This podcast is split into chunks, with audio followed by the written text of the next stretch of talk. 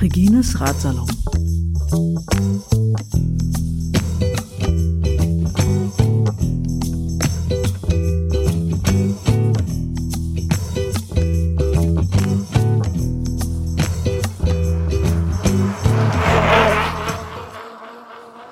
Herzlich willkommen zu einer weiteren Folge des Ratsalon, heute aus Weißensee.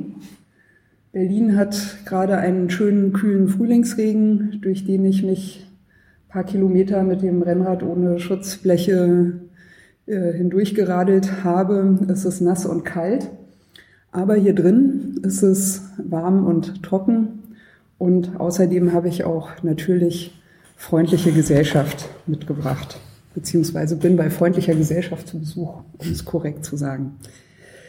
Ähm, kurzer Exkurs, wie ist es äh, zu diesem Radsalon gekommen?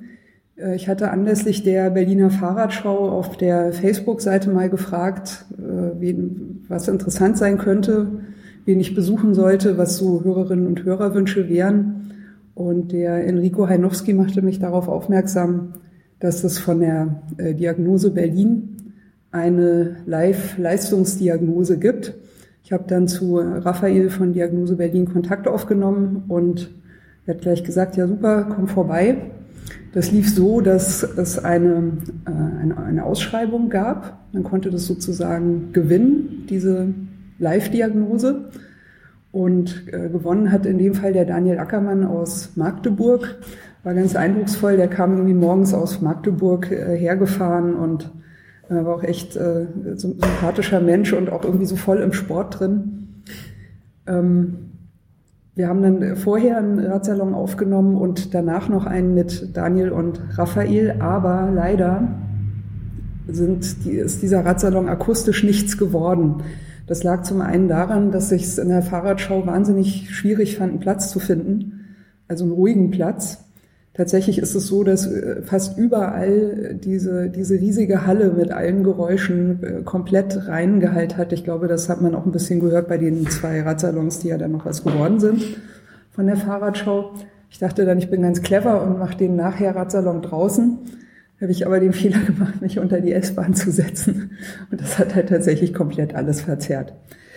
So, also insofern ähm, an dieser Stelle erstmal beste Grüße an Daniel. Es war eigentlich ein super interessantes Gespräch. Ich hoffe, wir haben da noch eine Chance, auch Daniel nochmal in den Radsalon zu Gast zu bekommen. Und damit äh, quasi Ohren auf für den heutigen Radsalon aus der Diagnose Berlin in Weißensee äh, mit dem Inhaber und Gründer Raphael. Raphael, ich begrüße dich. Hallo, danke, schön, dass du da bist. Ja, also freut mich auch außerordentlich, dass wir sozusagen die Chance haben, noch mal ein bisschen nachzuholen. Take Nummer zwei, ja. Ja, genau. Ähm, ja, wir fangen mal im typischen Radsalon am besten vielleicht erstmal mit dir an. Vielleicht könntest du dich ein kleines bisschen kurz vorstellen. Ich, du bist sicher auch äh, sportaffin. Ich glaube, sonst macht man so Leistungsdiagnose nicht. Schwierig, ja. ja. ja. Was, was für Sport ist denn deine Leidenschaft? Was machst du, was machst du gerne? Was motiviert dich besonders daran? Also ich habe schon eigentlich mein Leben lang immer viel Sport betrieben, auch die verschiedensten Sportarten schon durchlebt oder ausprobiert. Ähm, aktuell, also seit den letzten fünf, sechs Jahren, eigentlich seit ich in, in Berlin lebe, bin ich auch aktiv im, im Radsport unterwegs. Also ähm, ich habe schon gesehen, hast hier Startnummern von Red Race. Ne? Genau, machen sie. Also hauptsächlich so ähm, Jedermann bzw. Hobbyrennen. Ich bin nie im Vereinssport unterwegs gewesen, im, im Radsport. Ähm, da zog es mich irgendwie nie so hin.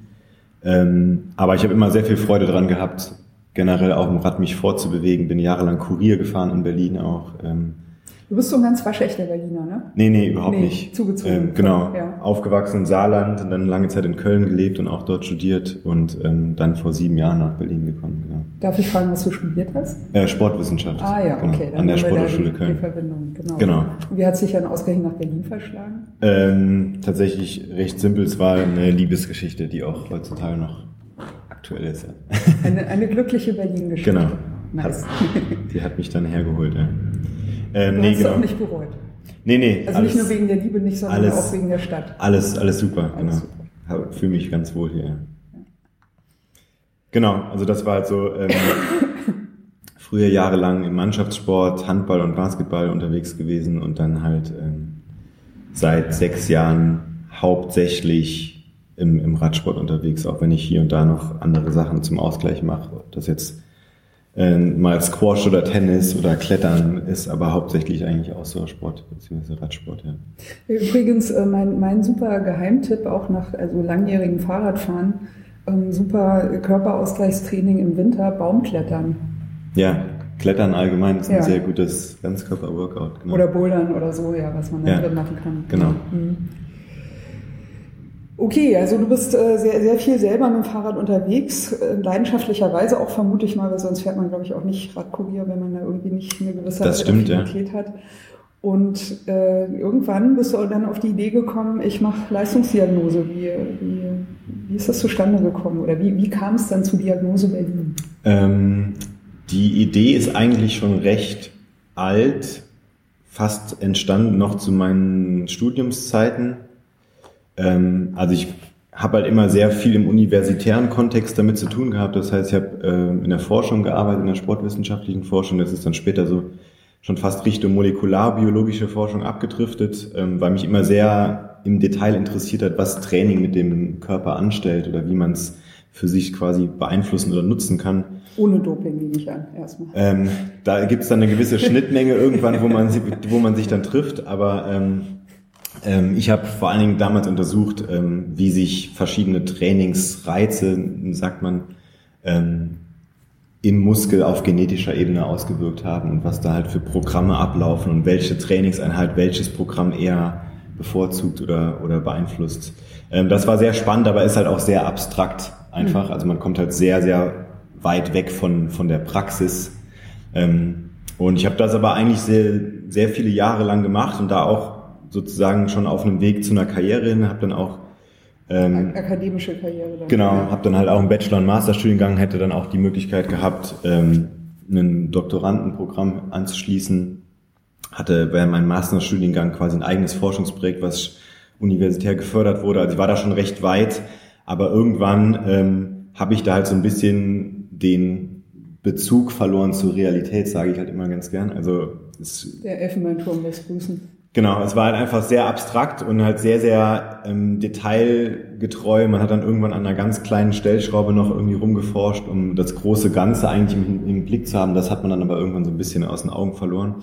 Ähm, und hinzu kam noch, dass eigentlich ähm, ich persönlich ein, ein, Mensch bin, der sehr, sehr ehrlich mit Dingen umgeht und, und, und Arbeit auch als sehr ehrliche Art und Weise betreibt. Und ähm, das ist in der Forschung häufig sehr, sehr schwierig, muss man tatsächlich sagen, weil es auch einen, mittlerweile eine Art Business geworden ist. Das heißt, wer nicht nur in Deutschland, sondern eigentlich weltweit forschen will, der braucht Gelder und um diese Gelder zu bekommen, braucht man eigentlich einen gewissen Geldgeber, der natürlich Interessen hat. Und Forschung steht immer frei vom Interessenskonflikt. Das heißt, man will irgendwie nicht in einem bestimmten Interesse forschen, aber das ist in der Realität häufig ein bisschen anders. Und du willst auch nicht äh, Studien entwerfen, die dann im Endeffekt nur das bestätigen, was so genau sowas genau. Und wenn man eigentlich auch eher ein Berater und kein Forscher. Genau. Und wenn man mal ein Ergebnis bekommt, was vielleicht gar nicht so mit der Hypothese, die man hatte, äh, entsprach, dann ähm, wird das häufig einfach beiseite getan, anstatt zu publizieren. Generell dieses, dieses Publikationskarussell in der Forschung ist halt einfach super extrem ausgeprägt mittlerweile. Man muss publizieren, um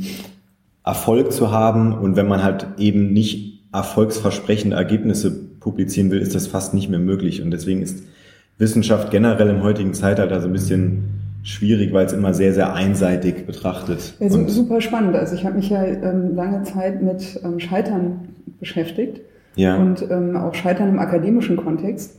Und ich bin immer noch felsenfest davon überzeugt, dass eine, äh, eine, eine, eine gescheiterte Forschung, also eine gescheiterte Untersuchung, Experiment, ja.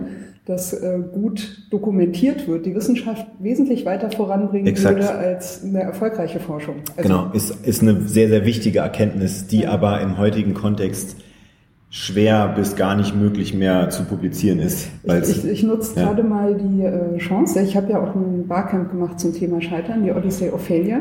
Ja. Ähm, die dieses Jahr nach zwei Jahren Pause wieder stattfinden wird. Also ähm, bist du hiermit herzlich gerne eingeladen, wenn du mal dich über Scheitern im Sport und im akademischen Kontext ja, kann ich, möchtest. Kann ich aus eigener Erfahrung sehr viel zu sagen. Und für, für alle Hörerinnen und Hörer natürlich äh, nutze ich auch gleich mal die Chance für Eigenwerbung. Odyssey of Failure wird am Samstag für einen Tag, den 4. November in äh, Schöneberg, Berlin äh, stattfinden. Genauere Infos findet ihr unter Odyssey of Failure äh, im Internet. Ähm, das ist ein ziemlich ähm, eigener Name, den ihr in Google eingeben könnt. Ansonsten äh, Facebook ist es drin und so weiter. Okay, äh, kleiner Exkurs am Rande. Genau, das, das ähm, ist äh, äh, Scheitern im Sport und was du äh, schilderst. Ich würde gerne nochmal vielleicht äh, kurz diesen Doping-Aspekt ähm, mhm. ansprechen. Ich bin kürzlich über einen Artikel gestolpert über diesen äh, Freiburger Arzt, der relativ, ich weiß den Namen gerade nicht mehr, Professor glaube ich auch, der da relativ viel im Doping unterwegs war, also überall, nicht nur im Radsport, sondern mhm. überall. Ähm, es ist ja immer noch schwierig, klang ja vorhin auch schon so ein bisschen in deiner Äußerung auch an, wo ist die Trennlinie zwischen, was sind sozusagen äh, gesunde Enhancements ja. Äh, ich will jetzt mal nicht von erlaubt und unerlaubt sprechen, ne, sondern von, von gesund und ja. ungesund eher. Weil äh, äh, in der Hauptsache wird ja gegen Doping meistens immer noch argumentiert, es schadet halt den Sportlern. Und das ist ja auch nicht von der Hand zu weisen. Das sehen wir auch in allen Sportarten eigentlich, wenn man sich mal ein bisschen intensiver damit beschäftigt. Also sei es im Fußball die vielen äh, Kopfbälle, die das Hirn kaputt machen, wogegen man was ja. macht oder ich glaube, ähm, Football ist natürlich immer ein berühmtes Beispiel, ne? weil durch die so vielen Kämpfe und Zusammenstöße machen sich die Leute irgendwie kaputt. Das ist jetzt natürlich noch nicht direkt Doping, sondern liegt eher in der Sportart begründet. Ähm, aber für Doping wird dann halt ähnlich argumentiert. Ne? Es macht halt den Körper kaputt, man soll es nicht machen. Ja. Ähm, also der, der hauptsächliche Definitionspunkt ist auch, dass es halt eben unerlaubte oder unnatürliche Leistungssteigerung mit ja. sich bringt. Also die beste Doping-Definition, die ich bislang gehört habe, die aber wahrscheinlich wirklich nicht mehr zeitgemäß ist, weil sie ist von 1963 vom ersten Doping-Kongress, mhm. ist äh, sinngemäß wiedergegeben. Ähm, man, man behandelt einen, einen gesunden Körper nicht mit Methoden, die man aus der Behandlung von kranken Körpern kennt. Ja. Das war, war glaube ich, so der Anfang des Dopings auch, ne? dass man so geguckt hat, ah, bei einem Krankenkörper kann ich dieses und jenes so und so therapieren. Dann sieht man natürlich, aha, diese Medikamente oder Substanzen tun dieses und jenes. Ja. Naja, dann geben wir das doch in einen gesunden Körper auch rein, dann macht es das ja auch und dann wird die Leistung besser. Also so ist mhm. so im Moment so mein, mein Stand der Geschichte. Ich äh, lass mir da gerne aus, aus berufenem Munde ein bisschen äh, nachhelfen. Was, was würdest du sagen? Also was ist das Schlimme an Doping oder wie würdest du, wo fängt Doping an? Wie, wie würdest du das greifen, so aus deiner, deiner Sichtweise heraus? Ja. Ähm, also das ist jetzt tatsächlich so ein bisschen meine persönliche Meinung, aber also im Prinzip ist Doping ein sehr heikles Thema, weil es ähm, eigentlich nur eine Definitionsfrage häufig ist. Ne? Also ich ähm, ist natürlich ein bisschen extrem formuliert, aber wenn man. Bitte gerne. Also der, wenn man, der Radsalon ist immer offen für extreme Meinungen. Ähm, wenn man, wenn man jetzt mal an sich, an sich einfach anfängt und bei sich anfängt oder an sich denkt, ist, wenn man, jeder hat wahrscheinlich schon mal eine, eine Phase des sehr intensiven Trainings oder Sports wahrscheinlich auch von den Hörern gehabt. Ähm, und da fängt man drüber nach, nachzudenken, irgendwelche Sachen zu substituieren. Also substituieren heißt immer zu Nahrung zu ergänzen oder etwas zuzuführen, was jetzt nicht in natürlichen Lebensmitteln vorkommt. Ähm, zum Beispiel nehme ich da eigentlich immer ganz gern so eine Magnesium-Brausetablette. Ich glaube, fast jeder hat die im deutschen Haushalt stehen oder hat schon mal irgendwann in seinem Leben eine genommen, weil er dachte, das hilft gegen Krämpfe oder sonst was. Das heißt eigentlich, er versucht mit einem mit einer künstlichen Zufuhr von einem Wirkstoff oder einem einem Makronährstoff oder Mikronährstoff eine gewisse Fähigkeit, die sein Körper mit natürlichen Mitteln oder schwieriger zumindest erreichen würde, zu verstärken. In dem Fall eine Regenerationsfähigkeit. Ähm, Doping ist eigentlich in den meisten Fällen nur definiert über einen gewissen Grenzwert. Wenn ich jetzt zum Beispiel eine Tasse Kaffee trinke von einem Radrennen, ist das völlig okay. Wenn ich aber zehn Tassen Kaffee trinke von einem Radrennen, ist es Doping. Mhm. Ähm, wenn ich wenn ich. Also du sagst nur, die Dosis macht das Gift, ja? Ähm, es ist tatsächlich einfach so in den, in den Richtlinien der, der nationalen Anti-Doping-Agentur oder auch der weltweiten WADA-Anti-Doping-Agentur ähm, einfach häufig durch einen Grenzwert limitiert. Ähm, wenn ich einen, ähm, eine Aspirin nehme vom Ding, ist es in den meisten Fällen nicht Doping. Wenn ich drei Aspirin nehme, ist es, hat über, erhöht es einen, ähm, überschreitet es einen gewissen Grenzwert im Blut und wird als Doping deklariert und automatisch zu einer Sperre führen. Ähm, das heißt, ich will jetzt nicht sagen, es ist ähm, okay sozusagen zu Doping, aber es ist in den, in den meisten Fällen, also jeder, der Leistungssport betreibt, hat im heutigen, in der heutigen Gesellschaft einen utopischen ähm, Aufwand an Training zu betreiben. Das ist einfach so. Also jeder, wenn man sich mal eine Tour de France zum Beispiel anguckt oder generell große ähm, Rundfahrten, dann muss man sich eigentlich im Klaren sein, das ist nicht gesund und das kann man eigentlich nicht mehr auf normalem mit normalen Mitteln in Anführungszeichen leisten, was dort geleistet wird. Die Leute haben Kalorienumsatz, einen Energieumsatz von 12.000 Kilokalorien am Tag.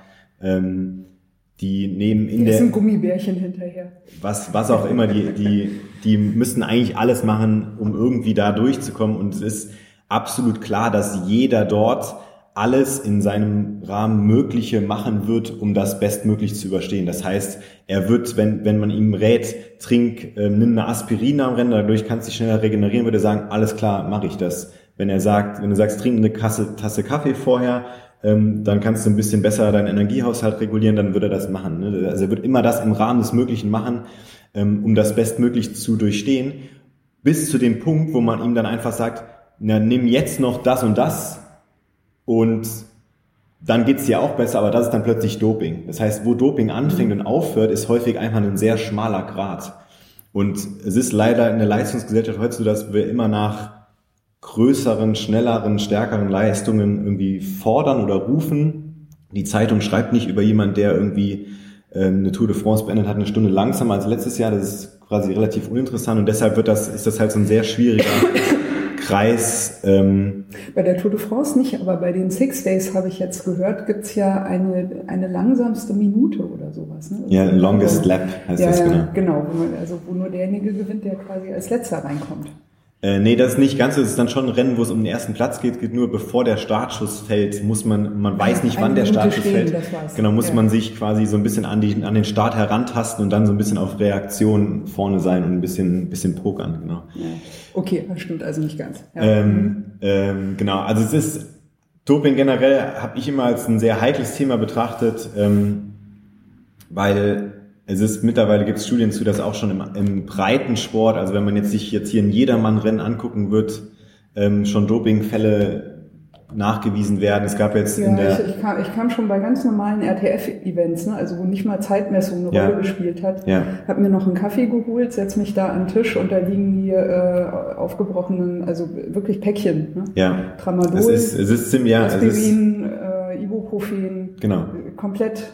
Genau. Also Leute gehen halt häufig an beziehungsweise auch gerne über ihre Grenzen und um das halt sozusagen äh, mitmachen zu können, wie gesagt, die Magnesiumtablette ist immer so für, für mich das ein recht banales, aber gutes Beispiel, weil das, das macht tatsächlich jeder und da würde keiner drüber nachdenken, das ist Doping. Aber im Prinzip ist es das eigentlich schon. Und wann es Doping ist und wann nicht, definiert eigentlich nur einen, einen gewissen Richtwert von der, von der WADA. Und das ist halt immer, das muss man sich vor Augen halten. Also ich habe hab, äh, kürzlich gehört von einem Bekannten, der macht äh, Tischtennis. Ja. Und äh, der hatte wohl sehr lange das Problem, dass er nicht, nicht gut schlafen konnte, weil er Krämpfe in den Beinen hatte. Mhm. Und der macht jetzt sowas, dass er äh, die, sich die Beine so ein bisschen massiert und nimmt eine Magnesium abends dann vom Schlafen gehen. Ja. Und seither kann er schlafen so, ne? weil, er, weil er diese, diese Schmerzen einfach auch nicht mehr hat. Ja. So. Genau, also. Kann, kann, aber gut, ne, das ist ja jetzt auch nicht eine Leistung, Leist, was leistet, also naja, ist indirekt leistungssteigernd. Ist indirekt leistungssteigernd, weil er am nächsten Tag härter trainieren und beziehungsweise im Wettkampf besser funktionieren würde, theoretisch. Wobei das nicht wettkampfmäßig, glaube ich, macht, aber egal. Ne? Es ja, genau, aber jeden Fall so von der, von der Idee. Ja, es ist, es ist wirklich, es ist wirklich ziemlich, ziemlich krass. Es gibt mittlerweile Studien, dass bei Volksmarathonläufen wie so einem, ich glaube, die letzte, die publiziert wurde, ist von einem, von einem Boston-Marathon, wo irgendwie 10.000 Menschen mitmachen und ähm, ich glaube, 30 Prozent, also jetzt ganz grob, ohne mich da festnageln zu wollen, 30 Prozent der Teilnehmer ähm, nehmen vor dem Wettkampf Schmerzmittel schon prophylaktisch und bis zu 70 Prozent nehmen nach dem Wettkampf auf jeden Fall schmerzreduzierende Mittel. Also einfach weil weil man sagen muss, 70 Prozent der Leute, die diesen Marathon laufen, sind der Belastung eigentlich nicht gewachsen und versuchen dem dann irgendwie. Aber das ist doch völlig widersinnig, weil ich meine, die betreiben diesen Sport und ja auch so ehrgeizig, weil ja. sie damit zeigen wollen, wie gesund und leistungsfähig sie sind. So. Ja. Gleichzeitig ist ja aber der Körper an sich ist ja per se erstmal gesund. Also es sei denn, du hast gewisse Dispositionen oder gewisse ja. Krankheiten. Ne? Davon spreche ich jetzt mal nicht, sondern nur vom normalen, gesunden Körper. So. Das ist ja auch ein bisschen so dieser Wahnsinn an dieser ganzen äh, Entgiftungsernährung und so weiter. Also ich meine, der mhm. Körper entgiftet sich in erster Linie mal selbst. Wir nehmen Essen zu uns und der Körper ist darauf eingerichtet, dass er das, was, er, was in ihn reingetan wird, von sich aus verwertet und entgiftet. Wenn es ihm nicht bekommt, dann musst du eben kotzen gehen. Mhm. So, also der Körper sorgt selber dafür, dass er das, was ihm nicht bekommt, auch einfach wieder rausschmeißt, so gut er kann. Ne? Ja. Also man sollte es halt nicht übertreiben, weil dann ist, dann kann der Körper das irgendwann nicht mehr und dann Er passt sich natürlich ne? an, sowohl in die eine als auch in die andere Richtung. Genau. So, und gleichzeitig aber betreiben dann diese Menschen, die so super gesund sein wollen, diesen Leistungssport zu einem, hin zu einem Exzess, mit dem sie ihren an und für sich gesunden Körper eigentlich kaputt machen. Kann man so sagen, ja. Ich, das, ist, das ist doch totaler Schwachsinn. Ja, es ist halt, ne, es ist halt ein, also nicht für die meisten Leistungssportler spätestens mit 40, das ist dann schon eher sehr, sehr lang. Ähm, na, Jens Vogt war ja, ne? Hier 42. Genau. Ja. 42 ist ja eine gute Zahl zum Aufbau. Ist eine gute Zahl, genau, aber das ist dann schon überdurchschnittlich lang, gerade im Radsport ist ja, kommt ja ein bisschen später. relativ lang, ne? Weit über 40. Ja. ja. Aber die meisten werden die 30er zumindest ja nicht mehr auf, ihre, auf ihrem höchsten Niveau überschreiten. Und das hat ja auch einen gewissen Grund. Ne? Man, man verlangt seinem Körper schon eigentlich mehr, als er leisten könnte, ab in den häufigsten Fällen. Und ähm, ja, das ist halt, wie gesagt, einfach schwierig. Das ist, glaube ich, ein generelles Problem der modernen Gesellschaft, dass man da halt ähm, nach diesen Leistungen strebt und dann halt auch irgendwann ähm, versucht, das halt einfach auf dem bestmöglichen Weg zu machen. Und, und wie gesagt, ob, ob das dann irgendwann als Doping gilt oder nicht, ist halt ähm, häufig einfach nur eine Frage des, des Grenzwertes. Ähm, und Klar, es gibt nochmal ganz andere Fälle, wenn man systematisch irgendwie jetzt, wie das in den 90er Jahren im Radsport der Fall war, dobt, dann ist das natürlich jedem klar, okay, hier machen wir keine natürliche ähm, Prozesse mehr. Aber wie gesagt, da muss man ein bisschen feinfühlig, glaube ich, mit umgehen und differenzieren. So würde ich es einfach generell sagen. Ja, und gleichzeitig aber, um vielleicht auch äh, das Thema ein kleines bisschen abzurunden und auch, wir haben ja noch andere Topics auf dem Zettel sozusagen. Gleichzeitig ist es ja aber auch so, dass wir mit leuchtenden Augen erzählen von den ganzen tollen Charaktergeschichten der frühen Tour de France. Ne, dieser, dieser eine Radfahrer, der da mhm. äh, sehr weit vorne lag und dann irgendwann müde war und dann sein äh, angehalten hat am Gasthaus, sein Rotwein getrunken hat, sich im Baum in Schatten gelegt hat und geschlafen hat und dann ist er aufgewacht und ist in die falsche Richtung und ist alles wieder zurückgefahren. Mhm. Ich meine, die Tour de France-Geschichte ist ja voll mit solchen Geschichten. Ja? ja. Oder ich habe ähm, mal eine Reportage gesehen, noch aus den 70ern, äh, wo die Reporter mitgeradelt sind ne, und die, die Radfahrer äh, interviewt haben. Da kann man heute ja gar nicht mehr dran, dran denken. Mhm. Oder so eine allgemeine Pause war zum nochmal trinken, bevor es irgendwie einen Berg hochging und die Leute sich echt die alles Trikots voll gestopft haben mit Wasserflaschen. Also daher kommt ja auch der Wasserträger eben, ne, der dann mhm. äh, zu, also wenn es dann nötig war, nochmal vorne seinem äh, Champion irgendwie das Wasser mitgebracht hat und so weiter und so weiter. Das sind ja, ich meine, das sind ja die wahren Geschichten des Radsports. Das ist ja das, was uns ja eigentlich als, als, äh, als Persönlichkeiten äh, interessiert, so, ne? Nicht so ein, so ein äh, mehr oder weniger, sagen wir mal, anonymes Feld, das da halt äh, getaktet durchprescht, alles verläuft so ungefähr nach Erwartung und hm, ja. ja. Also ja, ich glaube, da eben das hat sich halt auch so ein Auffällig ist nur noch so, so ein Peter Sagan, der dann irgendwie halt mal ein Wheelie fährt. Ja, und Gummibärchen ist. ja. ja.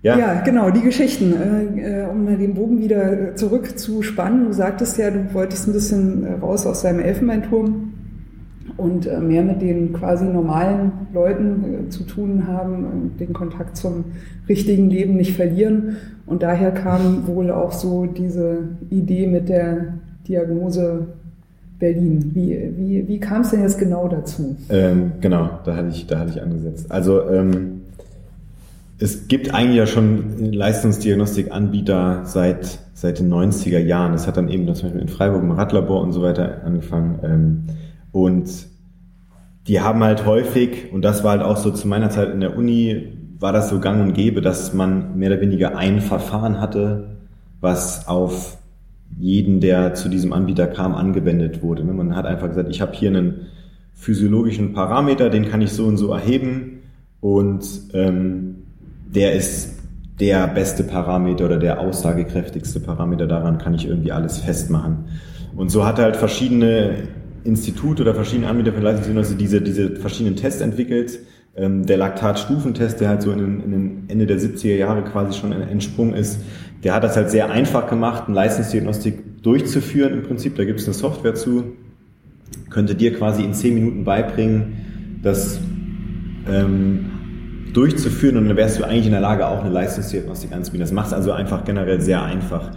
Und als ich damals in der Uni war, hat mich habe ich mich auf der einen Seite mit sehr komplexen Dingen beschäftigt, auf der anderen Seite sollte Trainingssteuerung und die Trainingsausrichtung und auch die eben entsprechende Diagnostik dazu äh, sehr einfach sein. Und das ähm, stand natürlich so ein bisschen in sich gegenüber und im Kontrast.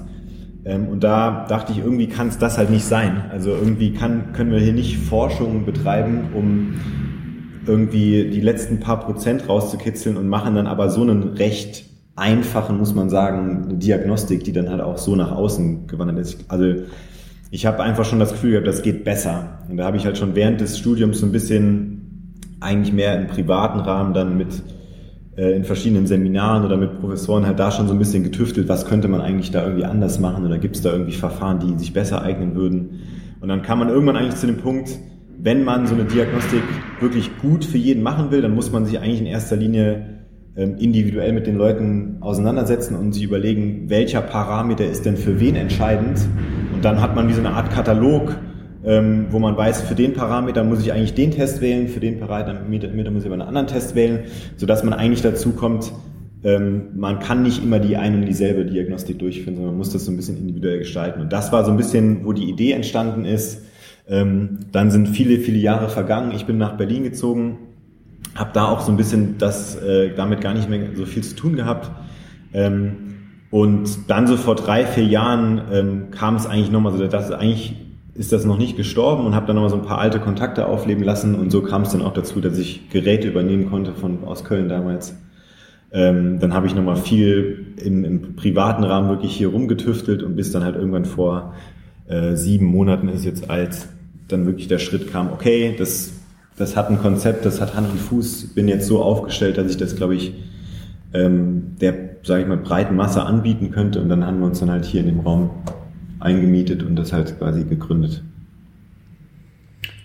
Und alle kommen in Schaden und wollen von dir diagnostiziert werden. Ähm, nee, so, so kann man es nicht sagen. Es ist natürlich, glaube ich, wie, wie beim Start von jedem neuen Business so, dass das halt erstmal überhaupt keiner davon weiß. Ne? Also das ähm, die Leute, die jetzt in einem direkten Umfeld von mir stehen, ob das jetzt durch den Radsport ist oder durch ehemalige Kontakte zu verschiedenen Sportlern, ähm, da findet oder fand es schon immer sehr schnell direkt Anklang. Ähm, worauf ich aber eigentlich natürlich viel lieber abziele oder was, was ich eigentlich möglich machen will, ist so eine Diagnostik halt auch anzubieten für diejenigen, die gar nicht so ambitioniert oder so leistungsmäßig Sport betreiben, sondern eigentlich auch Sport machen, trainieren in dem Sinne, ähm, ohne Trainer, ohne wirklich Hilfe, aber auch irgendwie gerne Infos hätten, wie sie das am besten gestalten könnten oder was, woran es jetzt scheitert oder was sinnvoll wäre, einfach in ihrem Training zu machen. Okay, also wir machen jetzt mal äh, konkret ähm, äh, die, die Geschichte so, ne? Diagnose Berlin. Also was bietest du an? Ähm, ich würde es in einem Satz zusammenfassen. Ich biete an, jemanden sein Training zu optimieren, beziehungsweise ihn zu beraten, wie er sein Training selbst optimieren kann. Und die äh, quasi das, was, was du, was du dann als, äh, als Dienst, Dienstleistung definierst, das bei dir aber auch, glaube ich, aufgestaffelt, ne? so verschiedene Pakete. Also man kann irgendwie so eine, so eine kleine Einstiegsberatung haben, man kann irgendwie verschiedene die gibt's Arten immer. Von, von Diagnostik bekommen. Genau. Was wir halt eben nicht machen, ist diese, wie du das gerade nanntest, Pakete zu stellen. Das heißt, mhm. sagen, wir haben ja Schema A, B, C und machen A, B, C Tests, sondern der Ablauf ist eigentlich immer der gleiche. Es kommt jemand her oder fragt diese Dienstleistung an hey, kannst du mir mit meinem Training helfen? Dann stelle ich ihm eigentlich im ersten Moment sehr viele Fragen im Umkehrschluss und frage ihn zum Beispiel, was hast du denn vor? Wo willst du denn hin? Warum trainierst du denn? Was machst du in deinem Training? Mhm. Und dann kriege ich ein Bild davon, was er überhaupt erreichen möchte und habe sozusagen so eine Art Sollzustand definiert. Ne? Also wenn er zum Beispiel sagt, ich will einen Marathon laufen, ist ein gutes Beispiel, ich will einen Marathon schaffen, dann habe ich sofort parat, ähm, okay, was braucht es für einen erfolgreichen Marathon. Und dann weiß ich einfach, naja, ich brauche eine gute Energiebereitstellung, habe ich also Parameter eins. Ich brauche eine gewisse ähm, Größe meines Kohlenhydratspeichers, Parameter zwei und so weiter und kann dann so drei, vier Punkte definieren, die wichtig sind zum Erreichen dieses Ziels. Dann kann ich im zweiten Schritt eigentlich erst sagen, okay, dann muss ich diese vier Punkte natürlich jetzt diagnostizieren, um zu wissen, bist du da schon nah dran oder wie weit bist du da entfernt? Und dann kann ich, habe ich sozusagen den, den Ist-Zustand und den Soll-Zustand definiert und kann dann überlegen, okay, wo sind noch die Baustellen? Also muss er Parameter 1 ist schon ganz gut gegeben, da müssen wir also nicht mehr dran arbeiten. Parameter 2, naja, hinkt so ein bisschen hinterher, aber vor allen Dingen Parameter 3 und 4 sind die entscheidenden Größen, an denen wir im Training arbeiten müssen. Und dann habe, kann ich plötzlich sagen, naja, dann solltest du im Training besser das und das und das machen, weil das hat gezeigt in Studien und erwiesenermaßen, dass dieses Training vor allen Dingen diese Parameter begünstigt. Und so ist im Prinzip immer der Ablauf. Und das funktioniert, glaube ich, für Profisportler, die ihren Sprint noch um eine Zehntelsekunde verbessern wollen, sowohl als auch für Leute, die zweimal im Park laufen gehen, um einen Marathon zu schaffen, ganz einfach, weil auch die keinerlei irgendwie Informationen haben oder Hilfe haben, ähm, wie sie das am besten halt gestalten könnten, dieses Training. Mhm. Dazu kommt ja dann wahrscheinlich auch noch ein bisschen so eine persönliche so Zielsetzung. Das geht ja vielleicht, äh, also man könnte zum Beispiel zu dir kommen, wenn man sagen würde, ich bin noch nie Marathon gelaufen, würde ja. ich gerne machen. Wie kann ich mich gut darauf vorbereiten? Das ja, wäre ja genau. sinnvoll, weil diese 42 Kilometer, die sind ja nicht ohne auch, ne? Sollte Absolut, man genau. vielleicht sich vorsichtig ranpirschen. Ja. Und vielleicht ist es ja ganz gut, jemanden an der Seite zu haben, der einem sagen kann, mach's mal nicht dieses Jahr, trainier mal noch dieses genau. und jenes, aber mach genau. es nächstes Jahr, weil dann wird, genau. es, wird es wahrscheinlich funktionieren, weil du kannst dich da langsam ranarbeiten. Genau, und das, das halt auch noch belegt an sozusagen Zahlen, wo er sehen kann, ah, okay, jetzt verstehe ich das auch, warum ich da noch nicht so weit bin, wie ich gern wäre. Sozusagen. Also äh, Leute, lieber, nehmt lieber keine äh, Schmerzmittel. Sondern nehmt ein bisschen mehr Zeit. Kommt, kommt, kommt, äh, kommt zu Raphael oder anderen ähnlichen Einrichtungen in euren Städten oder Beratungsstellen, wo auch immer. Und setzt euch nicht zu hohe Ziele, mit denen ihr euch eigentlich nur äh, kaputt macht. Also die helfen vielleicht mental und es ist ein tolles Gefühl. Ne? So dieses, wow, ich habe es geschafft. Ne? ist ja auch, auch total also zieht. Ne? Ja. Ist auf jeden Fall eine, eine, eine, sehr, sehr hohe Motivation. Aber äh, man sollte die vielleicht nicht unbedingt nutzen, um sich kaputt zu machen. Ja. Ähm, mir hatte das ja im Gespräch mit Daniel auch ganz äh, gut gefallen. Ne? Der hatte dieses äh, Ziel mit dem Enduroton. Mhm. Und du hattest äh, die Leistungsdiagnose für ihn auch auf den Enduroton so ein bisschen genau. abgestimmt. Ne? Er hatte gesagt, wie das Rennen irgendwie abläuft. Das sind, glaube ich, äh, drei Runden ja. gewesen im, im Harz Mountainbike-Rennen mit also schon heftig Anstiegen auch drin. Ja. Folglich äh, hast du sozusagen schon die Art der Diagnose auch schon darauf abgestimmt, was könnte da für ihn wichtig sein, vermutlich anhand dieser Parameter, die genau. du schon dazu im Kopf hast. Ja. Genau, also bei Daniel im konkreten Fall ging es eben um dieses Enduroton-Rennen, was etwa so äh, voraussichtlich zwei bis vier Stunden dauern wird, hat intensive Phasen mit diesen Anstiegen. Das heißt, man muss einfach in der Lage sein, 20 bis 30, 40 Minuten an einem sehr hohen Intensitätslevel zu fahren. Dann kommt aber die anfolgende technische Abfahrt, wo es jetzt energetisch oder vom, vom Herz-Kreislauf-System nicht so belastend ist für den Körper, aber vom Kopf her natürlich sehr anspruchsvoll. Deswegen muss man da auch jetzt nicht, äh, muss man da auch in einem gewissen Maße ausgeruht oder fit sein. Ne? Einfach, wenn man da total müde reingeht, dann wird es auch schwierig. Ähm, das ist halt ein sehr spezifisches Belastungsgefüge, sagt man, also wie sich diese Belastung zusammensetzt. Und ähm, wenn man jetzt zum Beispiel da das Beispiel nimmt, ich würde ihm so einen Laktatstufentest machen und würde dann am Ende der Diagnostik sagen, hier Daniel, hier ist deine anaerobe Schwelle bei 220 Watt, dann würde der Daniel halt sagen, cool, super, vielen Dank, und was mache ich jetzt damit? Das ist halt immer die Frage. Ähm, und im Prinzip ist das eigentlich genau das, das Thema. Jede Leistungsdiagnostik hat eigentlich im Hintergrund die Frage stehen, nicht unbedingt, wie fit bin ich oder wie bereit bin ich für irgendwas, sondern es ist also eigentlich keine, immer keine absolute Norm, die im Hintergrund steht, sondern ja, es geht vor allen Dingen halt immer eine Frage weiter, die nochmal dahinter steht, nämlich wie kann ich das dann im Nachgang beeinflussen? Ne, also die Diag zu diagnostizieren ist eine Sache, aber das viel wichtigere Thema ist eigentlich, was kann ich jetzt mit den angefangenen Daten machen? Und ich glaube, da ähm, ist meiner Meinung nach einfach noch ein viel viel größeres Potenzial als was, was so in den gängigen Anbietern für Leistungsdiagnostik passiert, weil ich, ich habe schon sehr, sehr häufig erfahren, eigentlich in fast jedem der Fälle, dass Leute zu mir kommen, die hatten schon eine Diagnostik irgendwo und dann frage ich die eigentlich immer völlig uneingenommen, ähm, erklär mir doch mal, was, was hier gemacht wurde und sag mir doch mal, was du hier quasi mitgenommen hast. Und dann sagen die Leute eigentlich immer, pff, weiß ich nicht, habe ich so richtig verstanden, habe ich das nicht. Und das finde ich eigentlich immer so, dass das geht halt nicht für auch das, was, was so eine Dienstleistung halt kostet, ist mein Hauptanliegen eigentlich immer, jemand soll aus der Tür rausgehen und für das, was er vorhatte mit dieser Diagnostik, sollte er seine Antworten bekommen haben. Und weil diese Fragen aber unterschiedlich ausfallen, ähm, muss ich eben die Diagnostik auch unterschiedlich auf, aufziehen. Und bei Daniel war es halt vorrangig entscheidend, er wollte wissen, ähm, ihm ging es gar nicht so darum, jetzt einen Leistungszustand zu erfassen, den er gerade hat, sondern ihm ging es wirklich. Ich glaube, er weiß auch eh, dass er eine gute Grundfitness hat. Genau, er weiß halt da und da sind seine, sind seine Stellgrößen. Ähm, er ist auch Spinning-Trainer, das heißt, er ist schon sehr erfahren im, im Radtraining. Ihm ging es vor allen Dingen darum, kannst du mein Training, was ich schon auf dem Fahrrad gerade aktuell mache, kannst du mir das noch so ein bisschen fein justieren, dass das noch spezifischer auf dieses, auf diesen Wettkampf mich vorbereitet.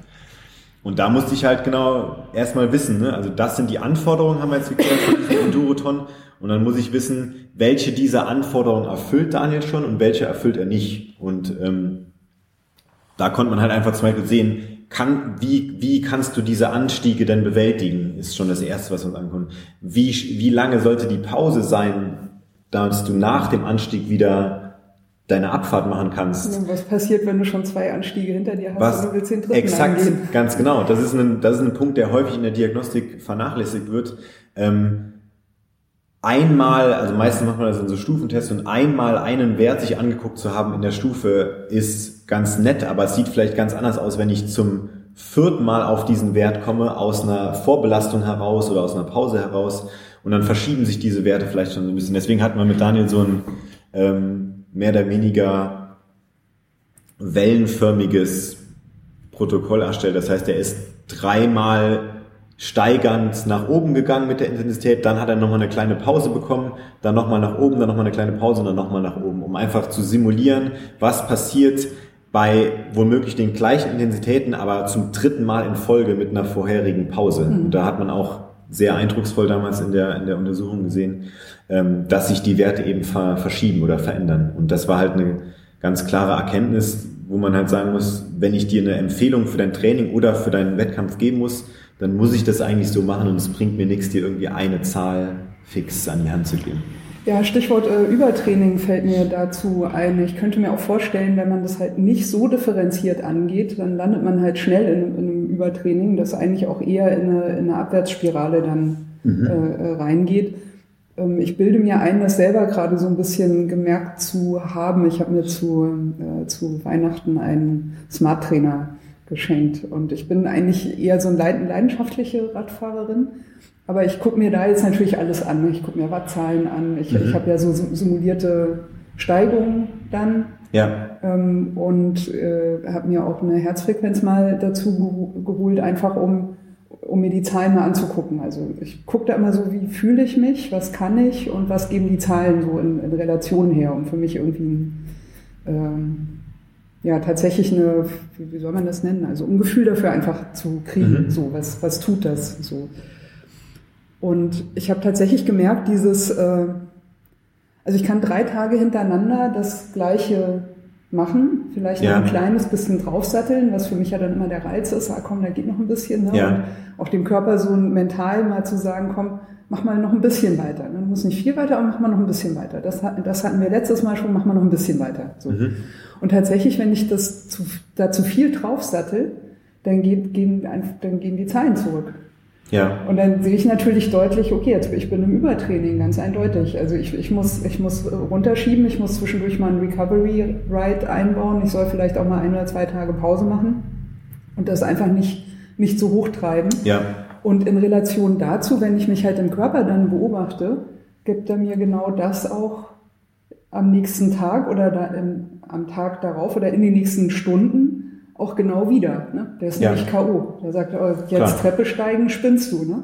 So, ja. Also, bam, das war, das war Übertraining. Das kann man ja auch mal machen. Kann, man kann mal an diese Grenzen gehen, aber halt nicht, nicht permanent. Ne? Genau, also irgendwann also geht das in eine Abwärtsspirale rein. Übertraining ist ja definiert als ein chronischer Zustand. Das heißt also, man spricht nicht davon, wenn man eine übermäßige Trainingseinheit gesponnen, äh, bewältigt hat, dass man dann in einem Übertrainingszustand ist, sondern es wäre wirklich ein chronischer Zustand, der über Tage, Wochen, Monate eventuell dazu führt, dass der Körper nicht mehr seine Leistungsfähigkeit abruft oder dass man als Sportler nicht mehr seine Leistungsfähigkeit abruft, obwohl man eben im Training eigentlich mehr leistet. Ne? Und dann kommt aber der Wettkampf und plötzlich, oh, meine, meine Leistung beim letzten Mal war eigentlich viel besser, obwohl ich drei Monate hart trainiert habe. Und das ist eigentlich immer so ein Indiz dafür, dass man sagt, naja, okay, ähm, das muss man halt immer, das ist sehr schwierig zu, zu, zu bestimmen oder zu definieren oder zu diagnostizieren, wann bin ich im Übertrainingszustand, aber eine ausbleibende Leistungs, ein ausbleibender Leistungszuwachs oder sogar eine Leistungsverringerung trotz regelmäßigem und stetigem Training ist immer so ein Indiz dafür. Aber das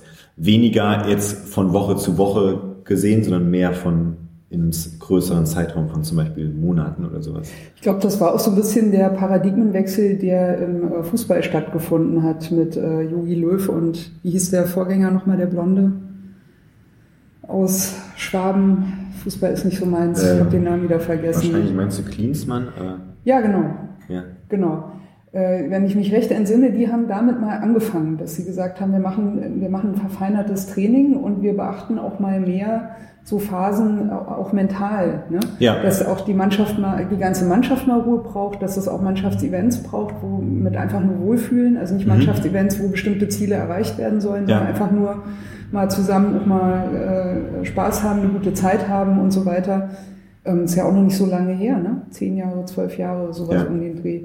Und das war ja schwierig. Also da hieß es auch, na ja, ne, vom Verband, na ja, hm, also wir beobachten das schon alles sehr genau, was sie da machen. Also es ist nicht, nicht so einfach, ja. da so einen Paradigmenwechsel auch mal einzuführen, wenn man merkt. Nee, das also wenn man in der Forschung merkt, man muss die Dinge differenzierter betrachten, das in die Praxis zu bringen, nicht nur im Leistungssport, sondern eben auch in den in diesem Jedermann-Hobby-Bereich ist, glaube ich, auch nicht so einfach. Ne? Genau, also da, da geht es halt auch wirklich einfach um so eine generelle Herangehensweise an so eine Dienstleistung. Also ähm, mein Ziel oder unser Ziel hier ist es eigentlich immer, jedem, der reinkommt, im ersten, im ersten Schritt, in erster Linie eine, eine perfekte Dienstleistung zu bieten. Ich bin sehr perfektionistisch, auch, auch persönlich und wenn jemand quasi kommt dann ist mein Ansatz immer, ich würde, ich schlage ihm oder ich zeige ihm, das ist die perfekte, wäre die perfekte Dienstleistung für dich, die perfekte Diagnostik, der perfekte Service. Und dann ähm, hat er das verstanden. Und wenn er dann sagt,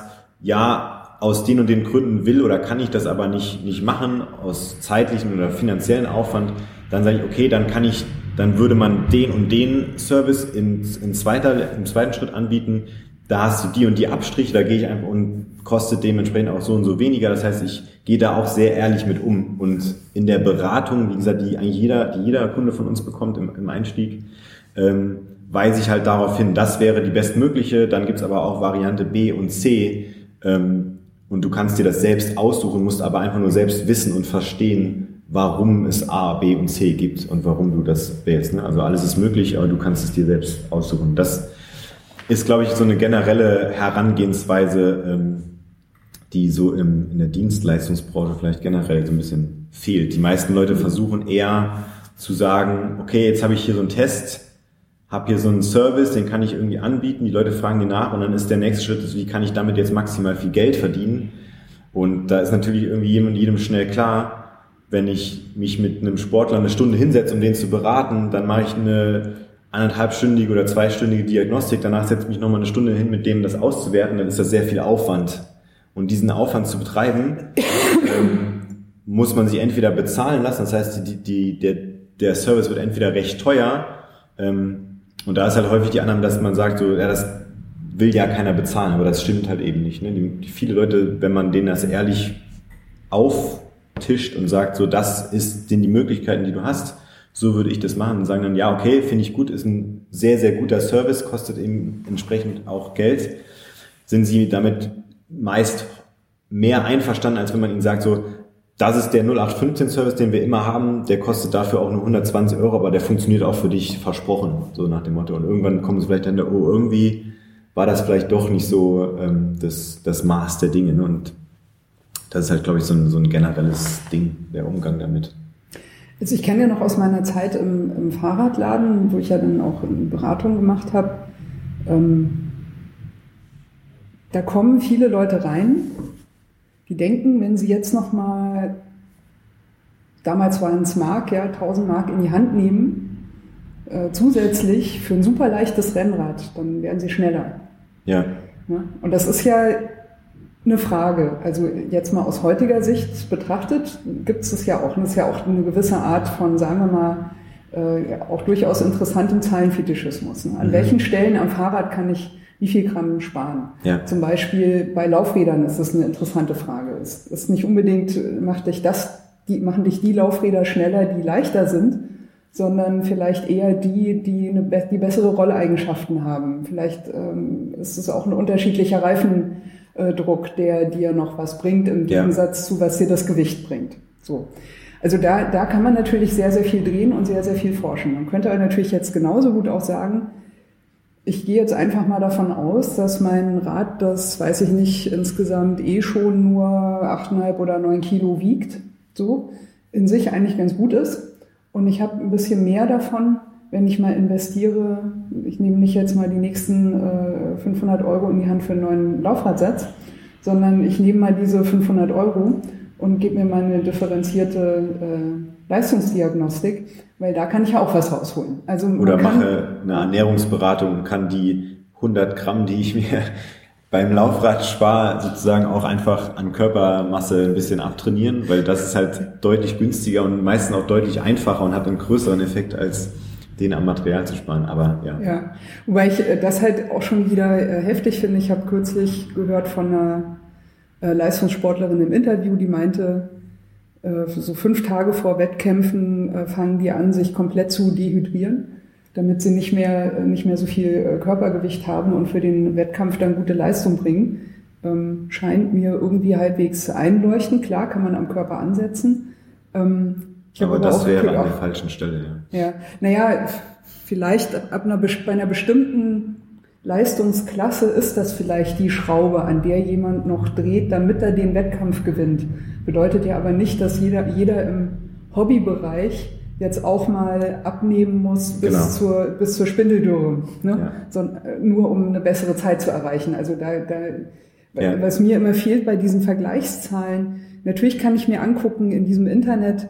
Ähm, irgendein, weiß ich nicht, äh, super Rennradfahrer, der ist halt dann zehn Minuten lang 500 Watt getreten und hat dann im Sprint nochmal so und so viel draufgesetzt und so weiter. Natürlich kann ich mich dahin trainieren, dass ich das auch kann, aber davon bin ich halt noch kein super spitzen Leistungssportler. Also diese, dieser, diese, ich, es gibt eigentlich gar keine Basis mehr, um sich im, im Hobbybereich mit den Leistungssportlern äh, zu vergleichen, weil die wirklich einfach komplett anders trainieren, komplett andere Ziele haben, an komplett anderen Schrauben drehen, eigentlich quasi wie abgekoppelt in einer komplett anderen Welt sich, sich bewegen als, als die Hobbyfahrer. Ja, also der Hauptunterschied ist natürlich, die machen es beruflich. Das heißt, die müssen in den meisten Fällen äh, nicht noch irgendeiner anderen Tätigkeit nachgehen, sondern können sich zu 100 Prozent darauf einstellen und danach richten. Ja, im Frauenbereich ist, das natürlich auch nochmal anders aus. Genau, kommt immer auf den Sport an okay, und, aber, und ähm, ja. Also Im Radsport ist jetzt ist nicht, glaube ich, durch, durchweg so, aber ähm, das ist natürlich schon mal ein, ein maßgeblicher Unterschied. Aber, aber wenn man sich doch diesen, diesen, diesen äh, Hochleistungssport anguckt, und angeblich geht da ja sowas ab wie ne, so Spiegelneuronen. Also man, man sieht das, was sie da machen und äh, fühlt sich dann, man sitzt auf seiner Couch und ist die nächste Tüte Chips. Ich mache das ja auch ganz gerne ab und an mal ne, und trinkt sein nächstes Bier und fühlt sich dann selbst ganz sportlich, wenn man sieht, was die machen. So, ne? Das ja, wirkt ja auch irgendwie anregend. Und dann geht man nach Hause oder, oder sagt dann, ja, wir sind, wir sind Weltmeister und so weiter. Ne? Das also kommt ja nicht von ungefähr. Da ist ja irgendwie eine gewisse äh, Motivation irgendwie auch da. Gleichzeitig ist es aber auch so, was wir da nicht sehen und auch in den Medien nicht sehen und auch bei dieser, bei diesem ganzen Zahlenwahnsinn nicht sehen, dass die, die Menschen, die das performen, die leben in einer komplett anderen Welt als wir in unserem Alltag. Ja. Mit anderen Anforderungen, mit anderen, mit anderen Umgebungen, mit anderen Beratungen, mit anderem Fokus in der Beratung und so weiter und so weiter. Also das, das stimmt eigentlich gar nicht, was uns unser Hirn davor macht. Ne? Wir, wir können das auch. Wir, sind, wir fühlen uns dann auch so sportlich. Nee, würde ich jetzt nicht sagen. Also die Tüte Chips hat noch den, die wenigsten Menschen wirklich sportlich gemacht auf jeden Fall. Ja. Ähm, ich würde gerne noch einmal das Stichwort aufgreifen, ähm, Verfügbarkeit von Daten ähm, durch Internet und äh, Social Media. Also mhm. gibt, glaube ich, seit ein paar Jahren, seit so zwei, drei Jahren ungefähr, ja auch diese äh, Verpflichtung von den Profisportlern, ihre, ihre Daten zu hinterlegen weil man natürlich aus dem, aus dem Langzeitverhalten vielleicht auch Hinweise auf Doping erkennen kann. Also wenn man sieht, ne, jemand fährt über Jahre hinweg so und so und so, hat sich so und so und so aufgebaut, bestimmte Leistung ist da und plötzlich macht er irgendwas, äh, kommt irgend, irgend so ein extra mhm. Schub äh, da rein. Mhm. Ähm, Soweit ich das wahrnehme, hat das, wirkt das quasi in zwei Richtungen. Also einerseits kannst du durch diese, durch diese vielen Daten eben die natürlich mit einbeziehen in so eine, äh, so Doping-Grenzwerte. Vermutlich, vielleicht. Das wäre so die eine Frage. Mhm. Die andere Frage wäre, oder äh, was wir sehen, ist dadurch, dass diese Daten plötzlich massenhaft vorhanden sind, und zwar aus allen möglichen Bereichen, also im Hobbybereich, im gar nicht so sportlich ambitionierten Bereich, also wirklich reines so Freizeit bewegen, einfach nur ohne jetzt irgendwie Ambitionen. Gleichzeitig aber auch im Leistungssportbereich. Das ist ja ein, ein Riesenberg an Daten, der da plötzlich so mit unterschiedlichsten Aspekten zur Verfügung steht, äh, so, so dass sich ja im Prinzip auch diese, diese Parameter, die du abfragen kannst, oder so Schwellenwerte, auch ändern können. Also ich weiß, das ist gerade eine, eine Doppelfrage. Du kannst ja auch aussuchen, vielleicht nur die eine äh, äh, dir rauszupicken. Ähm, aber diese beiden Stränge würde ich gerne nochmal äh, mhm. verfolgen.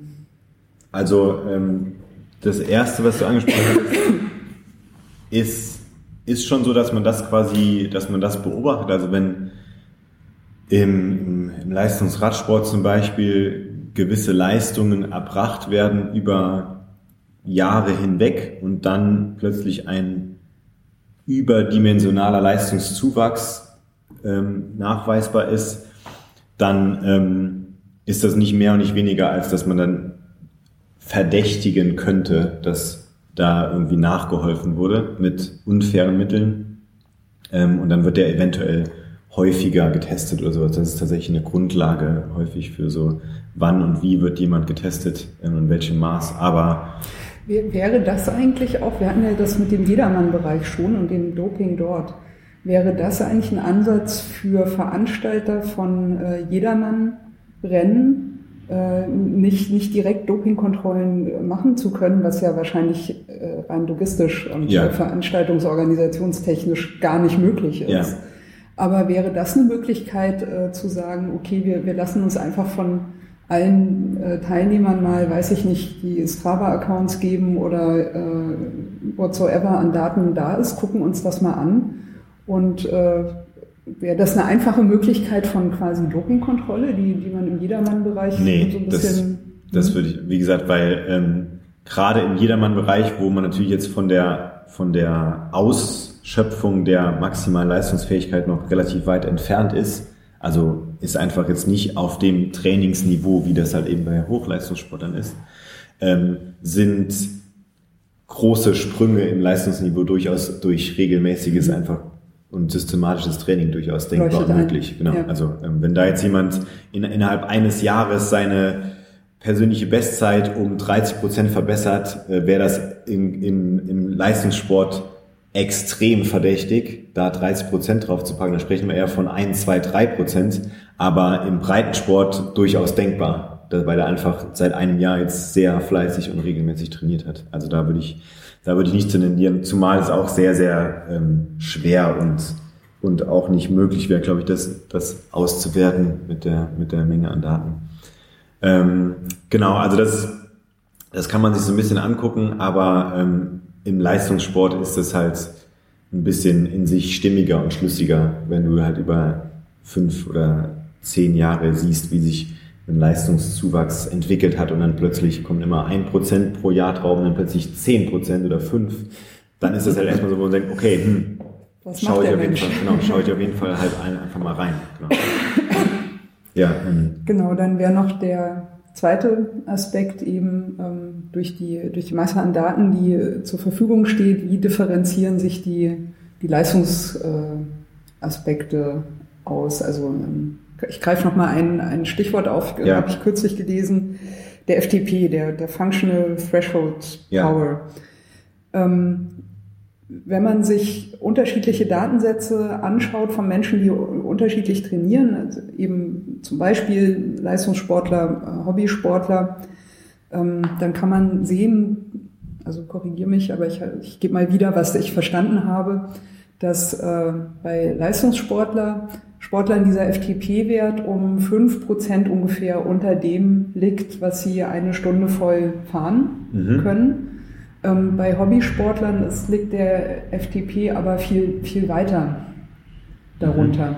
Und das hat man eigentlich erst rausgefunden, weil man eben plötzlich diese Masse an Daten aus unterschiedlichen Bereichen überhaupt erst untersuchen kann und Ja. überhaupt erst sehen kann, gibt es da irgendwie signifikante äh, äh, äh, Zahlen. Ja. Also das, das bedeutet ja diese ganzen weiß nicht, ich mach mal einen ganz großen Bogen. Als ich in den 80ern Fahrrad gefahren bin, da ist man einfach Fahrrad gefahren, schnell gefahren, so Ja. Eddie Merckx mäßig halt, einfach zwischendurch Schnell- schnell und zack, viel. zack, los, genau.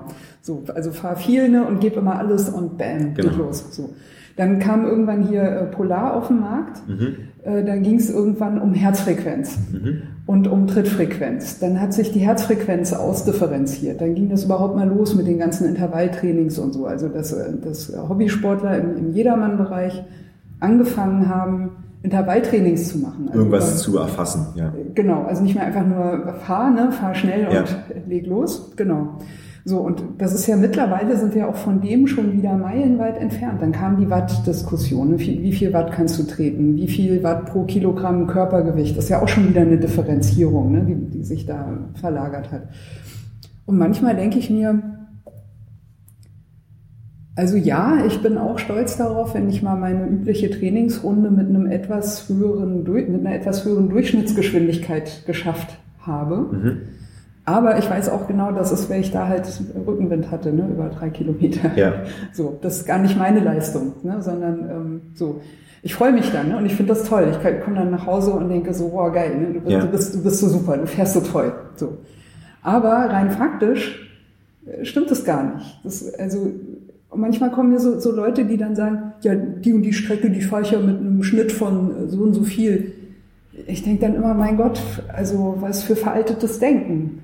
So, das, Ja. Und ich weiß auch gar nicht, was ich darauf antworten soll, weil ich finde es ja schön für den Menschen. Ne? Ich kann ja auch diesen Stolz nachvollziehen und es gibt ein gutes Gefühl und es ist super toll. Aber ich meine, was sagt das denn im Endeffekt aus? Gar nichts mehr. Wir- Wir sind ja mittlerweile so differenziert in, in der Leistungsdiagnostik, dass äh, wie, wie soll ich mich denn mit einem anderen Menschen noch vergleichen können? Ähm, das, da hast, das hast du eigentlich schon selbst, selbst mehr oder weniger beantwortet. Also du hast eigentlich gerade den sehr schön gesagt, ich bin hier mal 3 kmh schneller gefahren, aber das war ja gar nicht meine Leistung, hast du gesagt, weil du Rückenwind hattest. Und das ist eben genau der Punkt. Eine, eine Wattzahl, die du da angesprochen hast, ist eben eine Leistung, eine, eine, eine körperliche Leistung. Das heißt, ähm, wenn du Fahrrad fährst oder ob du jetzt laufen willst, musst du immer, sind wir eigentlich bei einer physikalischen Größe, musst dein dein, deine Masse, dein System nach vorne bewegen. Dafür musst du Energie aufbringen. Ne? Und diese Energie aufzubringen, das macht hauptsächlich deine arbeitende Muskulatur. Beim Fahrradfahren ist das hauptsächlich die Beinmuskulatur. Beim, beim, beim äh, Laufen kommen auch noch Oberkörper- und Armmuskulatur dazu. Ähm, aber diese Muskulatur muss Energie verrichten, Arbeit verrichten, um dein System, also deine Masse nach vorne zu bewegen. Ne? Das ist einfach physikalisch so definiert. Und das kann man halt eben, wie hoch diese, dieser energetische Aufwand ist oder wie hoch diese Leistung ist, die dort erbracht werden muss, um dein System nach vorne zu bringen, ist eben, kann man ausdrücken in Watt.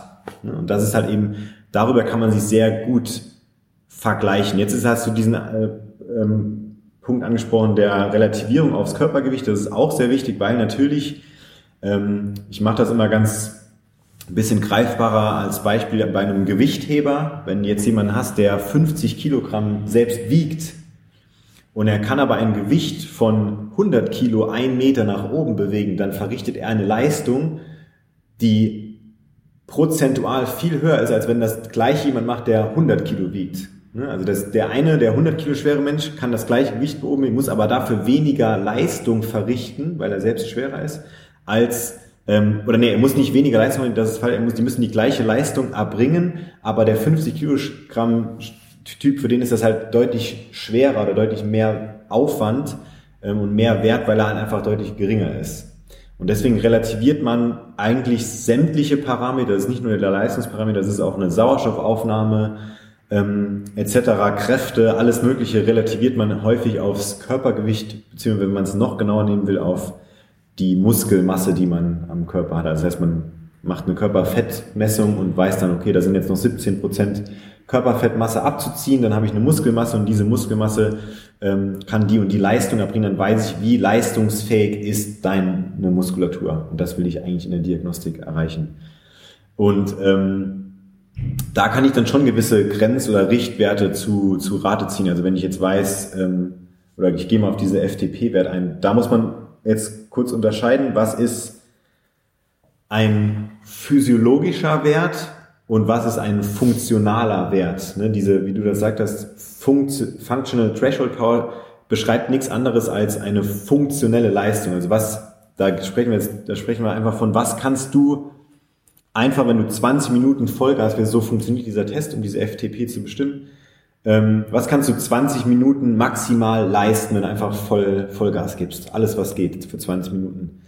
Ähm, und wie du das eben schon gesagt hast, der Entwickler dieser, dieses Tests ist gleichzeitig auch Herausgeber und Entwickler von der Software, um, um Daten auszulesen, also Leistungsdaten, wenn man jetzt mit dem Fahrrad gefahren ist, auszulesen und zu speichern und auch Training zu, zu planen und sonst was. Also so wie so eine Art Polarsoftware auch, nur noch ein bisschen, bisschen ähm, genauer oder wissenschaftlicher.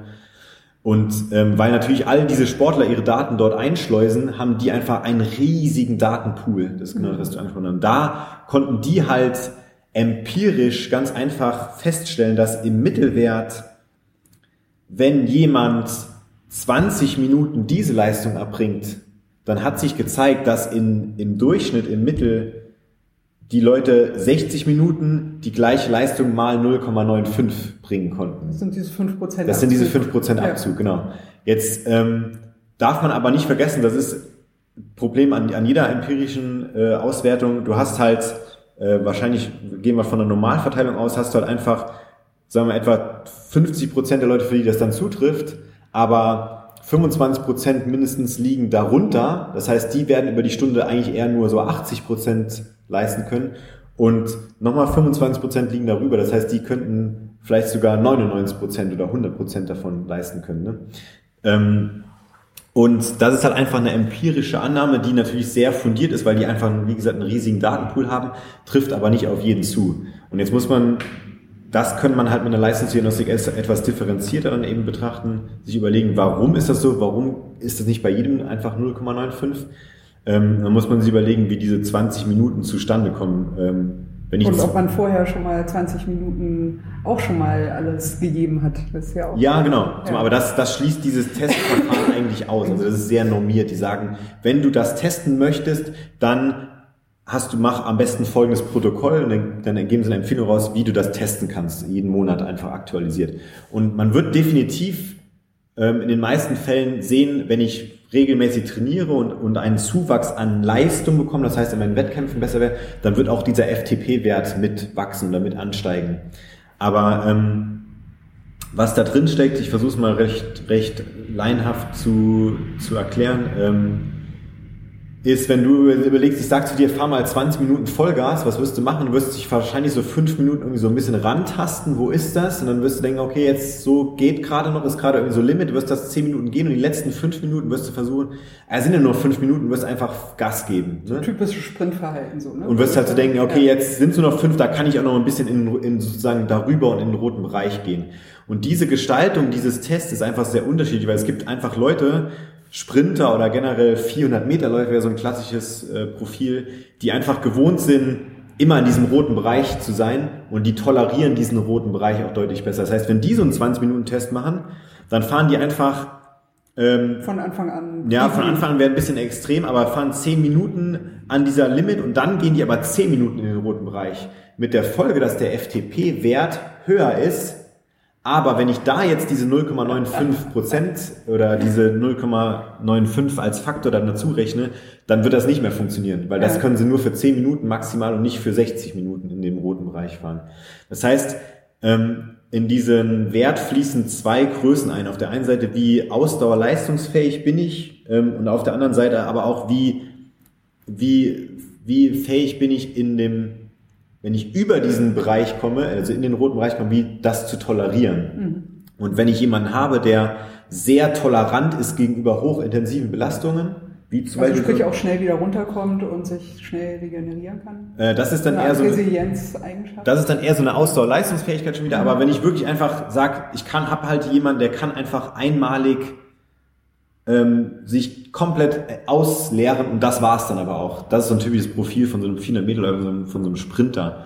Ähm, der wird in diesem Test potenziell immer höhere Werte erzielen als jemand, der extrem Ausdauerleistungsfähigkeit ist, aber nie in diesen roten Bereich geht. Mhm. Ne? Das ist ähm, so ein Langdistanz-Triathlet zum Beispiel. Da sieht man das ganz deutlich, dass sobald man die überlastet, also auch nur ein paar Prozent über diesen, über diesen FTP-Wert dann quasi geht, dann schmieren die sofort ab nach zwei Minuten. Und deswegen, für die funktioniert das super gut. Also du kannst genau detektieren, wo ist diese Grenze. Aber für Leute, die quasi ähm, unerfahren sind, auch mit dem Testprotokoll und untrainiert, ist das in meinen Augen recht schwierig, weil ähm, du allein durch das Gewöhnen und den Umgang mit diesem Test, den Test sozusagen austricksen kannst. Ne? Wie gesagt, wir machen da gerade eine Studie zu, ähm, wo wir untersuchen, ähm, wie genau kommt das hin, diese 0,95 ähm, und vergleichen da trainierte, aber nicht Radsportler mit trainierten Radsportlern. Also ich will einfach wissen, hat diese die die, die Fähigkeit, sich auf dem Rad selbst einzuschätzen und das zu kennen, wo, wie fühlt sich was, welche Belastung an, hat das einen Einfluss darauf, wie dieser Test am Ende sich aus. Das erinnert mich gerade ein bisschen an, äh, an VW mit dem äh, äh, Abgas-Diesel-Test, der unter Testbedingungen anders äh, funktioniert. Die haben sich ja auch genau mit dieser Ausrede übrigens auch ausgeredet. Ne? Haben gesagt, ja wieso, das macht doch jeder. Ne? Wenn ich weiß, ich bin unter Testbedingungen, ja, dann verhalte ich mich anders als im wirklichen Leben. Mhm. Das, das ist so. Ja. Das, also äh, mental finde ich es find eine interessante äh, Geschichte. Ich würde auch gerne, äh, damit auch dieser äh, Radsalon vielleicht nicht, äh, nicht zu lang wird, also da sind super interessante Aspekte drin. Ich vermute, mhm. man kann sich äh, derzeit sehr, sehr viele äh, Paradigmen aus der, aus der Leistungsdiagnose, aus der Sportwissenschaft angucken, die gegen massenhaft unterschiedliche Daten unter unterschiedlichen Aspekten angucken. Und ich kann mir vorstellen, dass da äh, sehr, sehr viel an äh, neuen Erkenntnissen äh, raussprudelt, die vielleicht nicht alles über den Haufen werfen, aber doch bestimmte Werte, die man bisher einfach so unhinterfragt angenommen hat, für bestimmte Bereiche eben einfach nochmal so ausdifferenzieren, dass da einfach ein bisschen eine, eine feinere Einstellung äh, ja. herkommt. Also ich, ich sage, was, was wir hier quasi als Leistungsdiagnostik machen, ist per se nichts Neues. Mhm. Es ist einfach nur, ähm, wie ich das eben schon erwähnt habe, der Umgang damit, dass man einfach sagt, was ist für wen entscheidend und dementsprechend aus seinem, sag ich mal, Katalog an verschiedenen Tests und sonst was, die man durchführen könnte, auszuwählen, wann man welchen braucht. Das ist einfach das ein bisschen neue Konzept dabei. Mhm. Ja, plus was äh, jetzt bei mir auch von dir persönlich angekommen ist, eben auch der Spaß daran, äh, dieses abstrakte Wissen, das du dir da äh, erworben hast, eben auch zu übersetzen für, ja. für den normalen Menschen. Ne? Genau. Eben dieser, was du vorhin auch schön, äh, eigentlich ja schon selber auch äh, formuliert hast, eben den Praxisbezug herzustellen. Also ja. was bedeutet das konkret für mich? Mir ist die ganze Zeit noch eine Sache im Kopf rumgegangen. Es gibt ja nicht nur äh, Leistungsdaten, es gibt ja auch mentale Befindlichkeiten. Äh, du hattest auch schon Ernährung erwähnt. Also mhm. Äh, an, an Leistungsfähigkeit hängt ja auch einen ganzen Haufen noch anderes äh, Zeug ja, mit definitiv. dran. Also ich, ich greife mal mental äh, kurz raus, um die äh, Überleitung hinzukriegen. Äh, wir kennen Jens Vogt mit seinem Shutter Blacks. Ne? Mhm. Das ist natürlich ganz eindeutig quasi eine, eine mentale, mentales Setting, in das er sich da reinbegibt, um seine Leistungsfähigkeit zu steigern. Was ich selber kenne, ist, was bei mir beim Fahrradfahren eine große Rolle spielt, ist der Zusammenhang mit Musik. Mhm. Das funktioniert natürlich für mich auf dem Rollentrainer noch besser als im Straßenverkehr aus Gründen, die man sich denken kann. Ja. Ablenkung und auch die ja. Notwendigkeit, sich auf andere, äh, andere Dinge, die um einen rum passieren, auch zu fokussieren, auch da diese eigene Sicherheit im Kopf zu haben. Ich hatte kürzlich auf der Rolle dieses Erlebnis, ich war ja wirklich fertig. So, ne? Ich wollte, also mein Ziel war ähm, zweieinhalb Stunden auf der Rolle. Äh, davon, Sehr lang. Ja, äh, ich, ich will die ähm, Mecklenburger Seenrunde fahren und will mhm. mich auf diese 300 Kilometer schon mal ein bisschen, ne? also einfach zweieinhalb Stunden auf der Rolle sitzen und das ein bisschen hoch. Ja, da haben wir aber zum Beispiel schon das Thema, gäbe es, also jetzt nur mal so als Idee in den Raum gestellt, gäbe es vielleicht nicht ein Training, was nur eine Stunde dauern würde, was dir aber sogar noch mehr bringt, um diese 300 Kilometer zu bewältigen. Ja, aber für mich hat das ja, also für mich persönlich hat das unterschiedliche Aspekte. So, ne? Das eine ist natürlich, was kann ich spezifisch machen, um, also auf welche Schwächen kann ich achten, ne? ja. um diese 300 Kilometer zu schaffen. Aber es kommt ja auf jeden Fall, also ich habe schon öfter mal 200 Kilometer, 220 Kilometer gefahren. Für mich kommt auf jeden Fall das, das äh, die mentale Befindlichkeit dazu. Ja. Es einfach auszuhalten, ist auch, 300 genau, Kilometer auf dem Rad zu sitzen. Genau. Da sind natürlich auch, auch Pausen drin. Ne? Also ja. jetzt natürlich zu sagen, okay, für 300 Kilometer werde ich so und so lange brauchen, also setze ich mich jetzt so und so lange auf die Rolle, das funktioniert natürlich nicht. Ja. Ne? Da müssen Pausen rein und ja und so weiter und so weiter. Jedenfalls hatte ich dieses Erlebnis, ich hatte dann diese zweieinhalb Stunden und dachte dann so, also ich gehe da immer so ran, naja, wenn es zwei ein Viertel sind, ist das für mich auch okay. Wenn du dich gut fühlst, dann guck einfach mal, wie weit du mhm. kommst. Ne? Ich versuche da immer mich so ein bisschen anzugleichen, um mich nicht so stur nur an Zahlen auszurichten. Stichwort, ne? mentale Befindlichkeit. Mhm. So, dann hatte ich diese zweieinhalb Stunden und die Beine fuhren so locker vor sich hin, dachte ich, oh na ja, da trittst du jetzt mal gemütlich aus, einfach keine Anstrengung mehr, guckst mal, wie dann die Beine noch so machen, einfach gemütlich vor sich hin treten. Was für mich auch realistisch ist für eine Langstrecke. Ne? Da mhm. hast du genau diese Phase.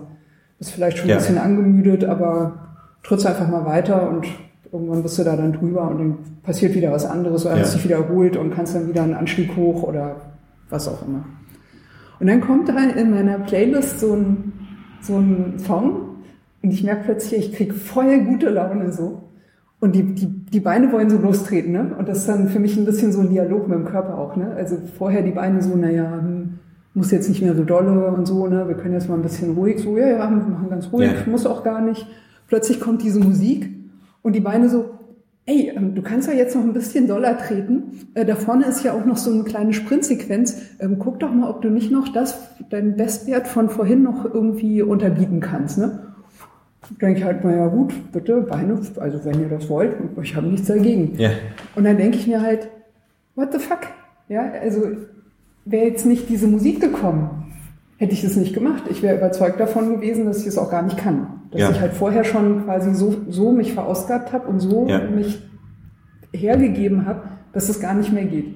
Dann kommt plötzlich so eine Musik, also so ein rein, so ein rein fiktionaler Impuls, Mhm. Und plötzlich der, der ganze Körper so, ach komm, wir machen noch, ist doch alles gut, läuft doch alles super toll. Ja. Ich meine, äh, äh, what?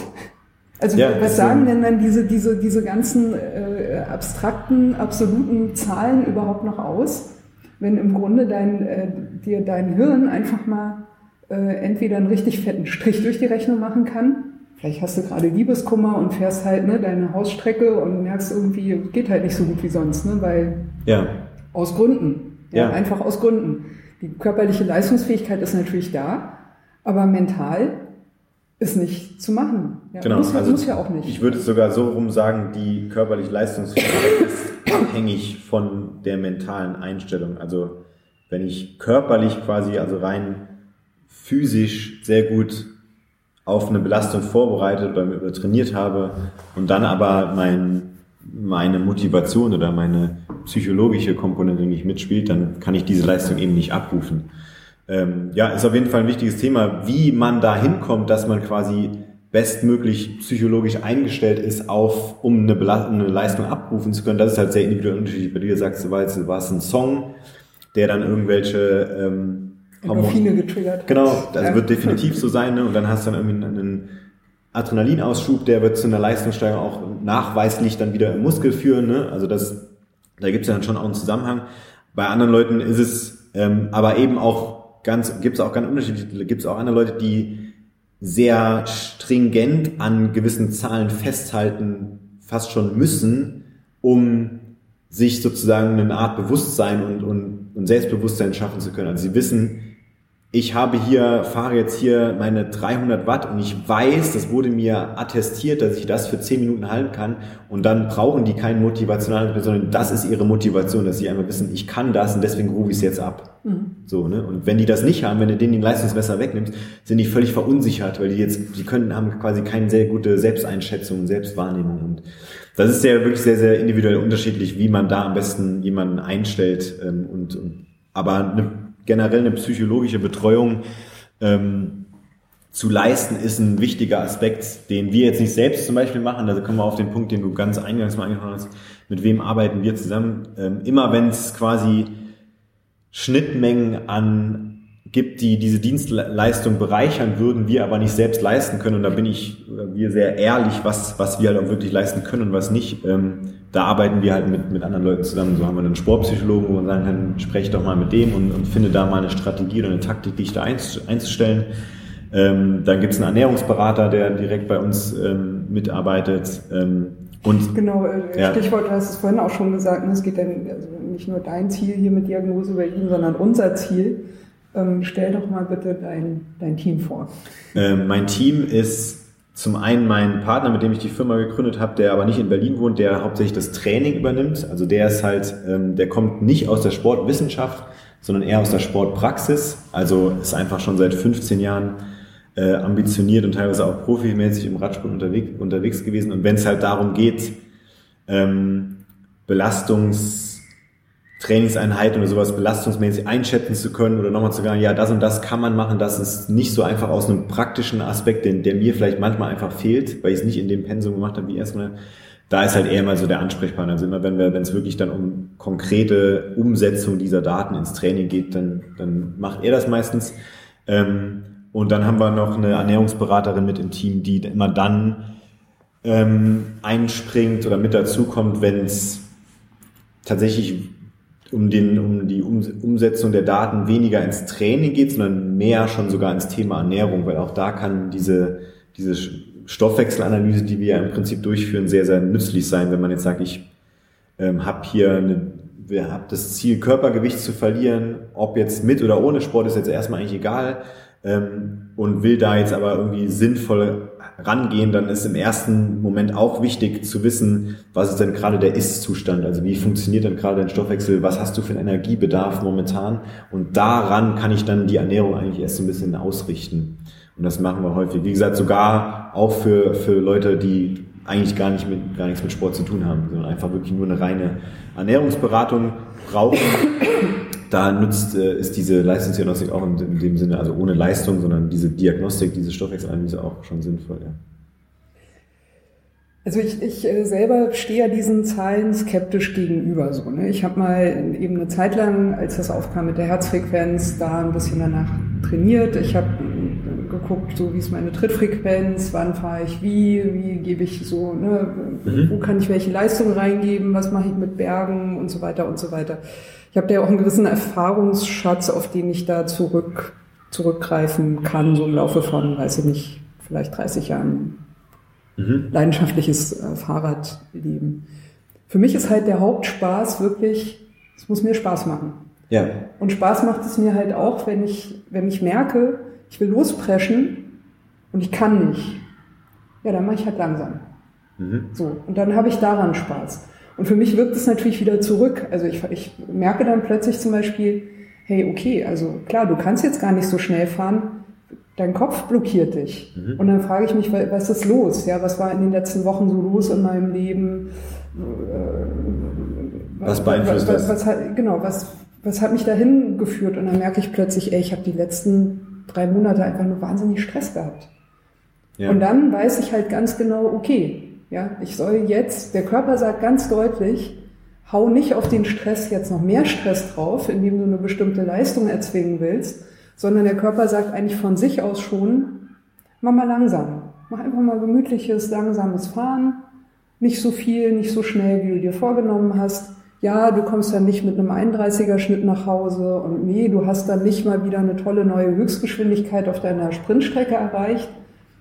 Aber hey, du kommst nach Hause und du wirst dich dann einfach nur wohlfühlen. Ne? Ja. Und danach legst du dich mal hin, machst einen schönen Mittagsschlaf und am Abend isst du noch mal was Gutes und dann wird es ja einfach gut gehen. Also das ist für mich die Bereicherung, die mir das Radfahren bringt. Das mhm. ist für mich auch ein, ein Gradmesser. So, ne? Mhm. Wie, wie geht's mir gerade? Wie ist ja. meine Befindlichkeit?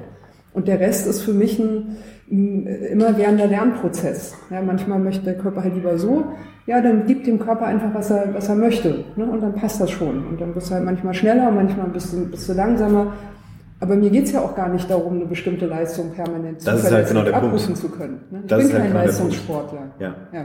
Aber wenn, also genau, also du sagst jetzt, du willst, willst keine Leistung, aber wenn, aber, sag, aber wenn du sagst, du hast da so ein 300 Kilometer Rennen, auf das du auf das du so hinschielst, ähm, dann ist das natürlich so, dass das zum Beispiel stellt eine Belastung dar, die dein Körper überfordern wird, wenn du ihn nicht dahin. Wenn ich es jetzt machen würde, es würde nicht gehen. Genau. keine Frage. Da du, ja. wenn du ihn nicht darauf vorbereitest. Und da ist dann einfach die, der, die, die Frage danach, wie kann ich ihn möglichst sinnvoll darauf vorbereiten? Ähm, es gibt tatsächlich das, was du gerade angesprochen hast, das ist immer so die, die einzige Gruppe, wo ich sage, sagen würde, ähm, für die ist eine Leistungsdiagnostik tatsächlich nicht unbedingt ähm, sinnvoll. Das sind nämlich einmal die Leute, interessant die vielleicht, aber interessant genau, aber nicht, aber es ist dann eher so ein Feature und nicht ein, ein wirkliches Tool, was man benutzen muss. Ähm, wenn man einfach nur sagt, ich fahre einfach nur oder ich gehe einfach nur laufen, einfach nur zum Spaß, zum reinen Spaß an der Bewegung selbst. Also leistungsorientiert vielleicht, aber eben. Nee, die, die Leute Spaß. sind auch, glaube ich, nicht leistungsorientiert, sondern die laufen okay. einfach so, wie sie, wie sie gerade Bock haben, wie es gerade Spaß macht. Das ist wirklich so der, dann, das kann ich auch nicht irgendwie messen oder, oder trägern oder steuern. Das ist dann einfach so, dann, dann kann man nur sagen, ja, dann, dann macht es so. Aber sobald es. Beobachte deine Werte dabei, wenn es mal gut geht, nice. Ja, aber glaube ich noch nicht mal das ist dann für die interessant. Die sagen, ich, mir macht es einfach Spaß, einen Fuß vor den anderen zu setzen oder in, in oder eine Pedale rund zu treten.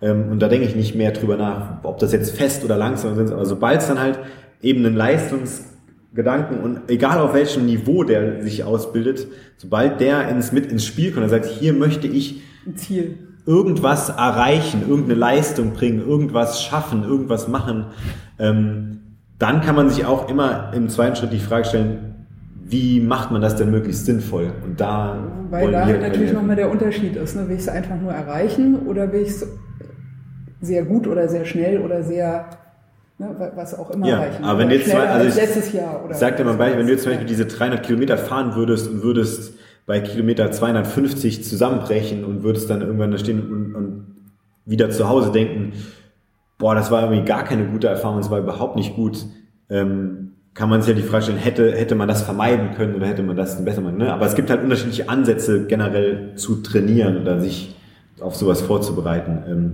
Also für, für, für mich ist es mittlerweile so, ich habe schon so viele solcher Sachen gemacht. So.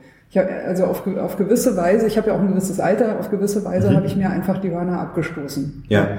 Ich kann einfach für mich sagen, ja, ich habe mal Bock, diese 300 Kilometer einfach zu, zu, versuchen. Ich weiß aus 220 Kilometern ungefähr, was für mich wichtig ist. Das heißt, darauf bereite ich mich vor.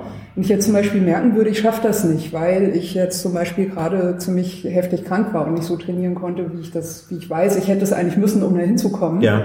Dann weiß ich halt auch, okay, unter Umständen, so einen Monat vorher wird mir das klar sein, kann ich das halt nicht das fahren. Das wird nichts, okay. Ja, das, da bist du halt ja. deutlich weiter als die meisten Dann mache ich es nicht und verkaufe meinen Platz. Ja. Fertig. Nicht schlimm, ja. Ich bin da trotzdem dort in der Nähe, dann, oder ich sattel um auf die 90er-Strecke und habe ja. da Spaß und das ist einfach schön organisiert und da sind ja. coole Leute dabei.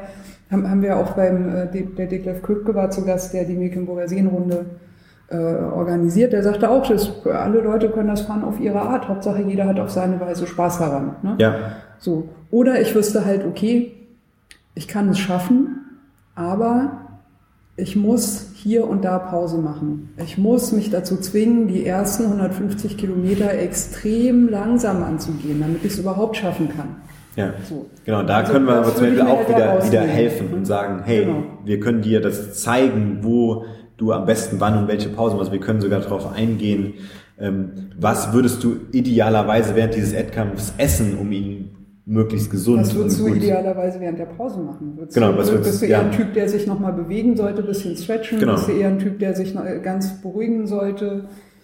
Ja, genau. Das ist einfach so, wir können quasi nur eine Hilfestellung anbieten, sowohl auf dem Weg zu dem Ziel und während des Ziels oder während der, während der Durchführung des Ziels selbst, also während des Wettkampfs selbst, können wir halt quasi eine Hilfestellung geben und sagen, das sind die, die Sachen, die das Erreichen dieses Ziels ähm, am sinnvollsten gestalten. Ähm, und da stellen wir uns natürlich auch auf jeden ein. Wenn du sagst, ja, ich würde dir jetzt zum Beispiel jetzt nicht sagen, das machen wir nicht, dass wenn du sagst, cool, ich habe jetzt hier so eine Diagnostik gemacht, da habe ich so ein 300 Kilometer Rennen, da würde ich mich jetzt darauf vorbereiten, was würde ich denn gerne machen? Und dann einfach dieses Standardschema auszuhändigen und sagen, hier sind deine drei Trainingseinheiten, mach mal. Und du sagst, ja, ich trainiere aber eigentlich nur einmal die Woche. Weil ich vielleicht auch gar nicht beruflich bedingt, auch ja, familiär genau. bedingt auch gar nicht anders kann. Dann muss man natürlich, äh, dann, dann, dann wäre blöd zu sagen, ach so, ja, dann geht das nicht oder nee, dann musst du aber diese dreimal, sondern da muss man auch einfach gucken, was ist realistisch möglich mit den Vorgaben, die du halt eben mitbringst. Und das ist ja eben das, was ich meinte. Im ersten Schritt muss ich mir eigentlich erstmal überlegen, wer sitzt da vor mir, was, was, was will der, was kann der und ähm, was, was sind so seine Möglichkeiten, in denen er sich bewegt. Ne? Und darauf zugeschnitten muss man sowohl die Diagnostik als auch die Empfehlungen, finde ich, halt aussprechen. Mhm. Dass das, weil es gibt so einen schönen Satz, äh, der, der äh, beste Trainingsplan oder sowas oder Trainingshilfe bringt nichts, wenn man sie nicht durch, durchführt. Ne? Also dann kann ich den auf den Zettel schreiben, wenn du es nicht machst. Alltag, Gewohnheiten, genau. Bedingungen, Beruf. Dann geht es einfach ja. nicht. Deswegen neigen wir tendenziell sogar eher selten dazu, einen generellen fix, fertig ausgearbeiteten Trainingsplan oder sowas im Anschluss an die Diagnose mitzugeben, ähm, weil es halt einfach nicht funktioniert. Um einen Trainingsplan wirklich von Einheit zu Einheit aufziehen zu können, dass ich sage, das ist jetzt dein persönlicher Trainingsplan diese Woche mit den drei Einheiten, da müsste ich so eng an dir dran sein und so viel Kontakt mit dir haben, dass das auch meistens so ein enormer Umfang wäre, den die meisten Leute sich nicht, nicht leisten können. Wir machen das für zwei, drei Leute, aber das ist dann wirklich eher die Ausnahme. Was wir dann viel lieber machen, ist eigentlich zu sagen, hey, pass mal auf, hier sind deine zwei, drei Bausteine, mit denen kannst du jetzt so im Training für dich so ein bisschen handhaben. Da weiß man auf jeden Fall, dass es sinnvoll, ähm, zielführend und da machst du nichts mit falsch. Und dann machen das die Leute erstmal für sich selbst und sagen dann halt so, okay, ja, komme ich mit klar, die wenigsten Leute wollen ein direktes Coaching haben. Oder ja, aber man könnte ja in einem halben oder einem Jahr dann nochmal kommen und sagen, genau. ich habe das und das gemacht, wie sieht's jetzt aus? Ist das in die, geht das in die richtige Richtung? Genau, ja. genau. So wäre halt auch der Sinn davon. Und wenn ja, dann... Mehr wäre ja auch kompletter Overservice. Ich meine, es geht um Hobby und nicht um... Ja, also manche Leute fragen es nach. Es gibt auch Leute, die ja. dann sogar on top dazu noch sagen, cool, jetzt hast du mir die Diagnostik, jetzt weiß ich auch, was ich trainieren müsste. Trainier das aber bitte mit mir. Geh mit mir Fahrrad fahren. Und da okay. sage ich zum Beispiel auch, das ist das, was ich eingangs meinte, ähm, das übersteigt meine Fähigkeiten und nicht, weil ich, weil ich keine Zeit dafür hätte, sondern einfach, weil ich sage, ähm, das, das ist nicht mein Ding. Also ich bin nicht der, der praktisch mit Leuten trainiert. Und da habe ich dann aber zum Beispiel, dass ich sagen kann, hey, das macht dir einfach viel mehr Spaß und bringt dir viel mehr, wenn du das mit dem oder dem oder dem machst, wo ich dann Leute empfehlen kann, ähm, weil ich weiß, dass die das einfach sehr, sehr gut können. Und das ist halt deren Dienstleistung. Ganz genau. Und da sage ich halt einfach, da endet sozusagen meine, mein Fähigkeitenbereich und vermittel aber gerne an jemand, wo ich der Meinung bin, der macht diese, diese Dienstleistung wiederum sehr gut, perfekt, so dass rundum einfach, wie gesagt, im Vordergrund steht, der kriegt eine besonders gute Dienstleistung. Also ich glaube, wir haben jetzt äh, ganz gut rausgefunden, was, was Diagnose Berlin ist. ähm, du machst es jetzt seit sieben Monaten. Halt, genau, etwas mehr als ein halbes Jahr. Ja. ja. Ähm, also ich mache es schon länger, aber dass es das hier an dem Standort gibt, ähm, offiziell und gegründet, das ist erst seit einem mhm. halben Jahr. Ähm, mal für äh, seit der Öffnung gesprochen. Ähm, wer sind so deine Kunden und was waren so bisher ähm, äh, gute Erlebnisse für dich, wo du gesagt hast, ja, yeah, also da ist schon sozusagen passiert, dass ich genau das machen ja. konnte, wofür ich jetzt das ganze Theater hier auch mache. Ja. Das bringt dich weiter, es motiviert dich. Äh, ja. also die, die Kunden sind, wie gesagt, wirklich sehr, sehr unterschiedlich. Es geht vom wir haben einen Bahnradprofi, der auch beim Berliner Sechstagerennen, der schon eine Diagnostik durchgeführt hat und, und mit dem wir zusammenarbeiten. Wir haben ähm, die meisten sind halt wirklich die klassischen Ausdauersportler und da aber in allen unterschiedlichen Klassen, ob das jetzt wirklich vom absoluten Breitensportler, der nur zweimal in der Woche im Park laufen geht, die hatten wir schon, bis hin zum ambitionierten Triathleten oder haben momentan einer der besten U25 Langdistanz-Triathleten, der sich für Hawaii nächstes Jahr qualifiziert hat, mit dem arbeiten wir zusammen. Also das wirklich komplett breites, breit gefächert, breites Feld. Ähm, da, wo ich mich immer am meisten freue, sind eigentlich, gibt es eigentlich zwei Beispiele. Das ist entweder Beispiel eins, wo es einfach besonders spannend ist, weil es was ganz Untypisches ist für eine Leistungsdiagnostik. So haben wir zum Beispiel letztens mit einem ähm, Mixed Martial Art Kämpfer eine Leistungsdiagnostik ja. durchgeführt. Also ähm, denkt man wirklich nicht dran. Ja? Denkt man erstmal nicht dran, dass aber jeder, der diesen Sport macht oder mit dem Sport zu tun hat, sagt, ähm, Ausdauerfähigkeit in dem Sport ist extrem wichtig. Also eigentlich hat der Kämpfer mir selbst, ich hatte selbst sehr wenig Eindruck von der Sportart und hat mir aber gesagt, wenn es in Runde drei geht und die kämpfen halt dreimal fünf Minuten, diese Kämpfer, ähm, und wenn es in Runde drei geht, dann gewinnt in den meisten Fällen der Fittere. Nicht der Stärkere oder der Schnellere oder der sonst was, sondern einfach nur der Fittere.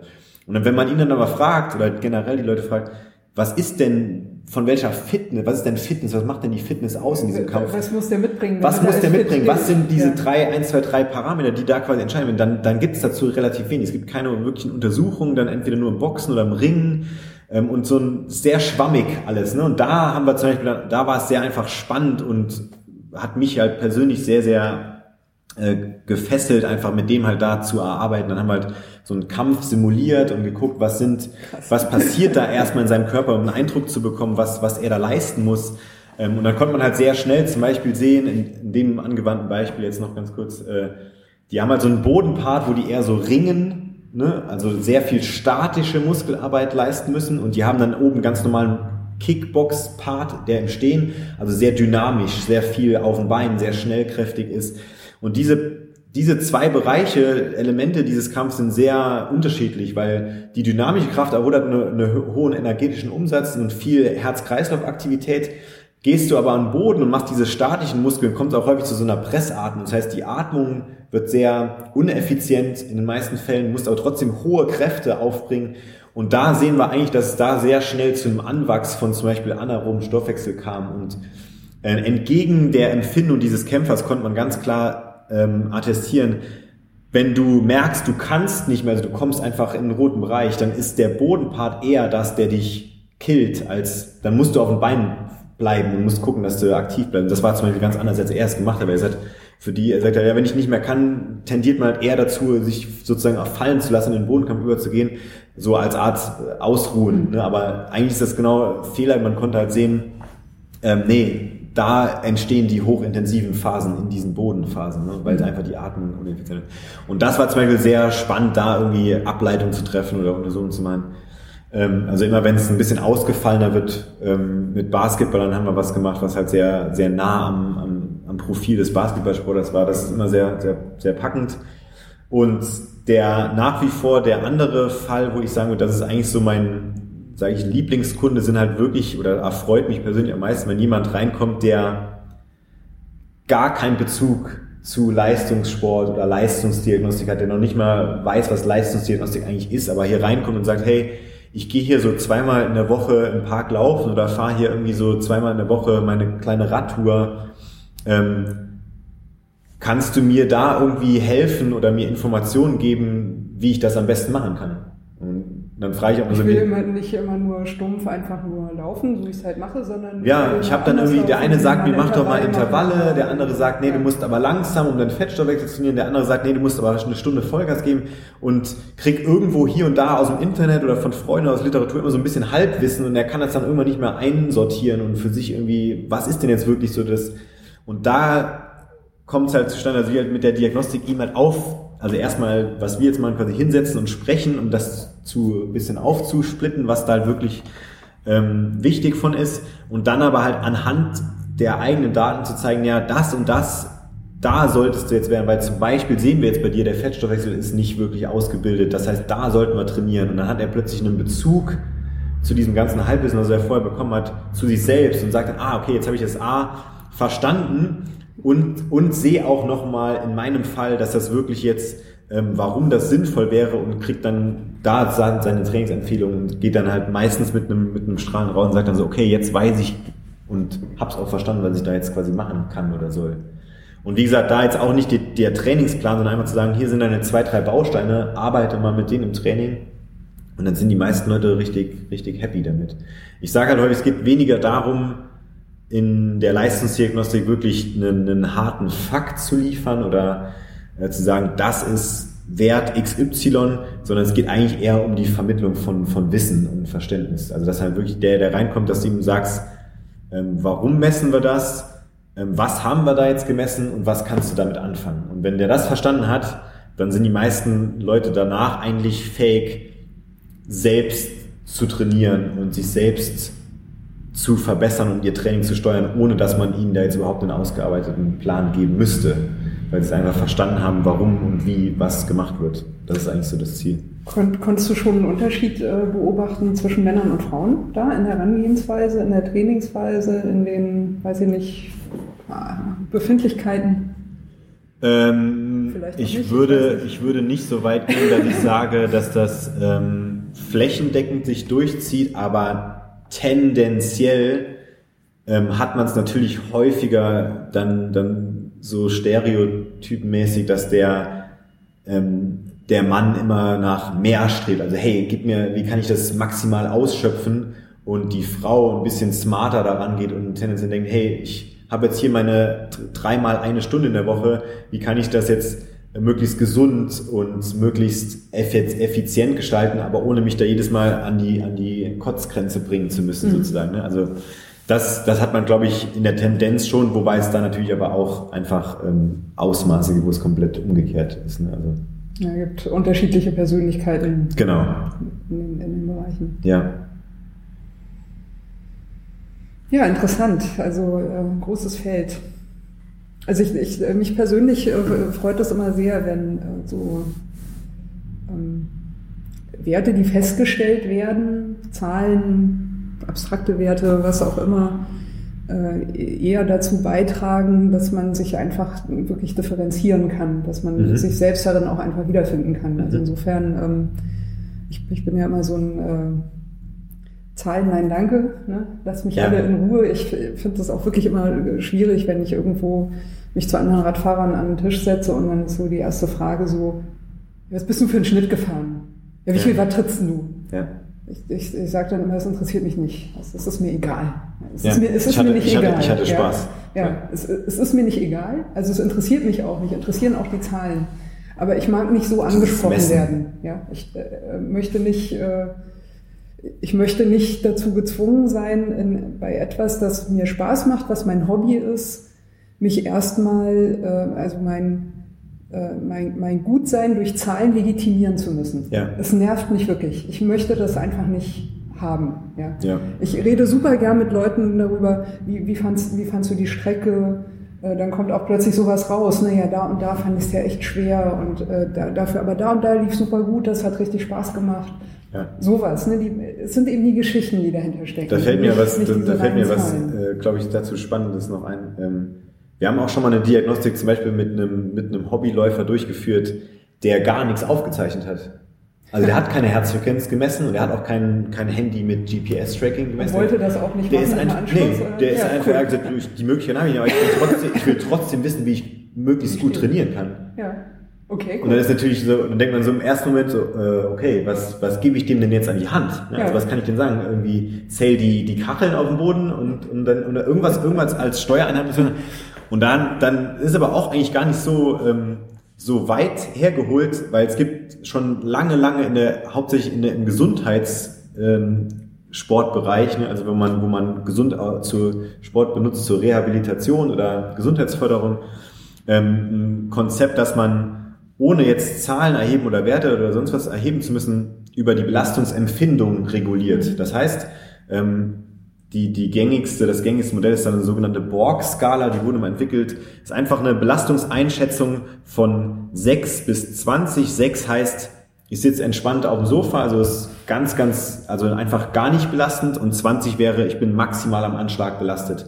Und warum das von 6 bis 20 geht, hatte auch, hatte auch einen Sinn, weil man ursprünglich damit versucht hat, einen Herzfrequenzbereich abzudecken, der eben von ungefähr 60 im, im, im Mittel in der Ruhe geht bis 200 vielleicht so maximal geht. Ne? Und da hat man tatsächlich Studien zu gemacht und, und eine Korrelation gefunden, dass wenn jemand trainingserfahren ist, und er sagt dir, ja, ich fühle mich jetzt so eine 14, also schon angestrengt, dann hat er auch ungefähr einen 140er Puls, ganz grob. Ne? Also ist auch sehr schwammig, aber in seinem Fall haben wir das dann zum Beispiel einfach benutzt, um ihm danach halt Trainingsempfehlungen auszusprechen. Ne? Das war jetzt, wo man, wo der ein oder andere Diagnostiker oder Sportwissenschaftler sagen würde, ja gut, da kannst du auch gleich bleiben lassen, ähm, also bringt halt einfach, ist sehr ungenau. Dann würde ich sagen, ja, das stimmt auch, aber für ihn einfach maximal Gewinn bringt, weil mehr konnte ich ihm nicht, ich kann ihm nicht eine Herzfrequenz geben und ich mhm. kann ihm natürlich vielleicht sagen, hey, es ist schon cooler, wenn du mit einer Herzfrequenz trainierst, wenn er einfach per se sagt, nee, die kaufe ich mir aber nicht, dann kann ich ihn nicht dazu zwingen und dann muss ich mir überlegen, wie kann der Service für ihn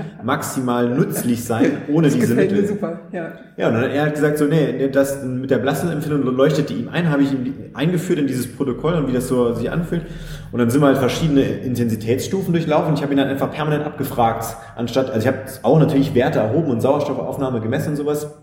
Aber ich habe ihm einfach eine Auswertung nachher nicht mitgegeben in dem Sinne, sondern ich habe einfach gefragt, die ganze Zeit, wie fühlst du dich jetzt? Und sagt er, eine 12, eine 13, eine 14. Und dann konnte man ihm nachher sagen, hey, damit du das und das erreichen kannst in deinem Training, solltest du 10 Minuten bei einer 13 bis 15 laufen. Das hatte der parat. Der konnte das halt sehr gut. Der wusste dann einfach, ja, und dann ist das so und so. Dann verstehe ich das schon. Kann ich, kann ich damit cool. umgehen. Ja, und dann war halt er so, auch er, ohne dass das jetzt eine wirklich wissenschaftlich fundierte Leistungsdiagnostik, zumindest dann in der letzten äh, Ausgabe der Informationen war, ist der hat auch aus der Tür rausgegangen, und das ist halt immer so ein Beispiel, man muss das individuell machen, der, wo er halt sagte, war für mich ein super Service gewinnbringend und hat mir auf jeden Fall was genutzt. Ne? Stattdessen, wenn ich ihm Standard Schema F mache und sage, hier ist deine Laktatschwelle und deine Sauerstoffaufnahme bei 160 Schlägen, sagt er, was mache ich jetzt damit? Gar nichts. Kann ich null mit anfangen. Ne? Also ich weiß jetzt zwar irgendwie, wo ich jetzt gerade so stehe, aber für mein Training bringt mir das rein gar nichts. Ne? Und das ist halt so ein bisschen, einfach ein bisschen differenzieren und da so ein nettes Beispiel, wo du jetzt sagst, mir geht's eher so um Spaß und ich will nicht so mit vielen Zahlen hantieren und zu tun haben müssen. Es geht halt auch anders. Ne? Also klar, kann man, es ist immer genauer, wenn man irgendwelche Zahlen zur Hand nimmt, aber es geht auch im Prinzip auch anders, ja. Ja, super schöne Geschichte, würde ich auch sagen, äh, zum Abschluss. Ähm, also wir halten fest, die Menschen sind unterschiedlich. Manche finden Zugang zu ihrer Leistung über absolute Zahlen und können ja. sie darüber abrufen. Haben wir schon schön illustriert äh, gehabt in diesem Gespräch.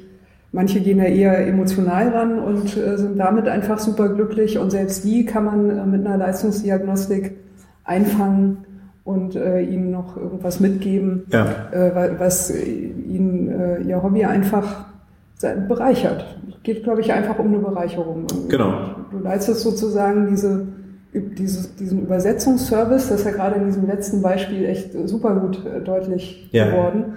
Und äh, im Idealfall äh, nimmt jemand sich daraus einfach eine Bereicherung mit. Der kommt vielleicht irgendwann wieder kommt vielleicht fünfmal und nach genau. fünfmal genau. sagst du so, ich kann dir jetzt einfach nichts mehr geben.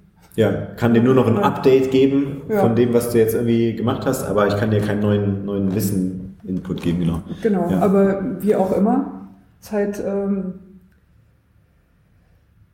also so, ähm, zum Schluss vielleicht doch nochmal diese, diese kleine Spitze. Also Leute, wenn ihr so so super, super, super zahlenfixiert seid und andere Menschen, die nicht an eure Zahlen rankommen, bedeuten euch nichts oder sind sie euch nicht wert, ja, dann geht halt zum Profi, macht eine Leistungsdiagnose, messt euch mit dem Profi, lasst euch das vom Profi erklären, ja, von Menschen, die permanent mit diesen Zahlen zu tun haben und messt euch wirklich mit euren Zahlen. Aber bitte verurteilt doch nicht andere Menschen dafür, dass sie einfach anders fahren als ihr fahrt. Also drückt doch nicht einfach anderen Leuten eure Zahlen auf. Ja? Die einen fahren so, die anderen fahren anders. Die Zugänge zu diesem Hobby sind unterschiedlich. Was uns im Endeffekt verbindet, ist, der, ist der, die Faszination. In unserem Fall am ja. Fahrrad, aber auch an anderen Sportarten. Und das reicht doch. Ist doch einfach schön. Man, ne, auch bei so einem Event. Man kommt einfach dahin und da sind andere, die machen es einfach auch gerne. Ja, so what? Wie langsam oder wie schnell auf welchem Fahrrad, ob sie die neuesten Teile haben. Wen interessiert das? Eigentlich nicht so sehr. Also es gibt Leute, die das interessiert, dann bitte macht das, aber drückt es dann die anderen Leuten auf. Die sollen dann Rennen fahren, weil im Rennen kann man sich quasi messen. Ah, da bringst du mich schon zu meinem äh, nächsten äh, Lieblingstopic. Äh, Menschen, die im, im, im Jedermann-Bereich sich halb professionell organisieren, super toll fahren, super tolle Leistungen bringen, aber permanent die ersten Plätze besetzt halten über Jahre weil sie nicht den, die nächste Stufe gehen, weil da könnte ja sein, dass sie da dass dann nicht die Besten ja. sind. Ne? Da haben wir, äh, ich glaube, wir müssen uns mal wieder treffen. Ja, können wir gerne. Trinken wir noch mal einen Kaffee und dann ja. ist vielleicht auch nicht so. Vielleicht kann, machst du dann auch mal selbst eine Leistungsdiagnostik und dann kriegst du mal ein paar eigene Impressionen und dann kannst du ja, da ich, ich, gerade mit diesem Smart Trainer, ne, ich bin jetzt echt ein bisschen neugierig geworden auf ja. Zahlen. Ja. Zahlen, Zahlen, Zahlen. Wie gesagt, man muss nicht nur, wie gesagt, man muss nicht nur an Zahlen festmachen. Man kann, es gibt auch andere Mittel und Wege, sich da an Informationen oder Verständnis zu bereichern. Ich habe ja so eine, eine, Playlist. Ne? Also ich habe für unterschiedliche Trainingsrunden habe ich unterschiedliche Playlists und die mhm. feile ich dann wirklich so ein halbes bis dreiviertel Jahr feile ich an so einer Playlist, ne? dass die zuverlässig mhm. überall trägt, also mich mental da zuverlässig durchbringt. Gut, musst du mir mal, mir mal geben. Und ich habe dann den umgekehrten Effekt wenn ich fahre die dann auch lange. Ne? Also zwei, drei Jahre fahre ich dann für diese Strecke diese Playlist. Ja? Mhm. Das heißt, ich habe dann wieder umgekehrt wie so ein, äh, na, wie, wie hießen so Hunde? Pavlov, Pavlovscher Hund. Ja, wenn dann ein bestimmtes Stück kommt, dann weiß ich auch so, jetzt, jetzt läuft das. das ne? könnte, könnte man auch nutzen zur Trainingssteuerung, dass man braucht nicht mehr ein Tacho, weiß, wenn der Song kommt, orientiere mich an der Trittfrequenz, und ich, ich, ich weiß mittlerweile ganz genau, wie gut ich fahre. Spätestens nach der Hälfte der Strecke, weil ich genau höre, wo ich gerade wo ich stehe. Also ja, die, die, Playlist matcht sich auf die, auf die äh, Trainingsstrecke. Ja. Wäre auch, wäre vielleicht auch, ne? Wir bieten ja an, eine optimale Playlist rauszufinden im Anschluss an eine Können. Leistungsdiagnose. Auch wieder so ein Bereich, wo, wo meine Expertise übersteigt, da würde ich dann an dich weiterleiten. Naja, so, na, man müsste einen DJ finden, ne, der ein bisschen mehr Musiküberblick hat. Ja, also äh, interessantes Feld, interessantes Gespräch. Ich, äh, es freut mich sehr, dass wir das nochmal quasi nachholen ja. konnten. Jetzt kamen auch ganz schön nochmal ganz andere Aspekte raus. Also auch ähm, insofern bin ich jetzt wieder versöhnt damit, dass der äh, Radsalon von der Fahrradschau nichts wurde. Traditionell gibt es bei äh, Regines Radsalon am Ende immer noch die Möglichkeit, Menschen zu grüßen, wenn man das möchte. Man muss das nicht tun. Ähm, ich würde auf jeden Fall, und ich äh, vermute, Raphael, du bist da auch dabei, den Daniel äh, grüßen. Auf jeden Fall, ja. Und ich hoffe, dass wir vielleicht, wenn er mal wieder hier ist, noch eine Möglichkeit haben, mal wieder eine Runde zu dritt zu machen, weil ich fand wirklich interessant auch, was er gesagt hat. Ähm, das hat auch nochmal ganz andere Seiten rausgebracht, so im konkreten Fall. Ja. War eine schöne Geschichte. Wie gesagt, er kommt ja eventuell nochmal im späten Sommer und vielleicht schaffen wir es da auch nochmal, uns zusammenzusetzen und auch seine Erfahrungsberichte nochmal aufzunehmen. Ja, das wäre super toll. Ja, Raphael, falls du noch jemanden grüßen willst, ist, du siehst nicht so aus.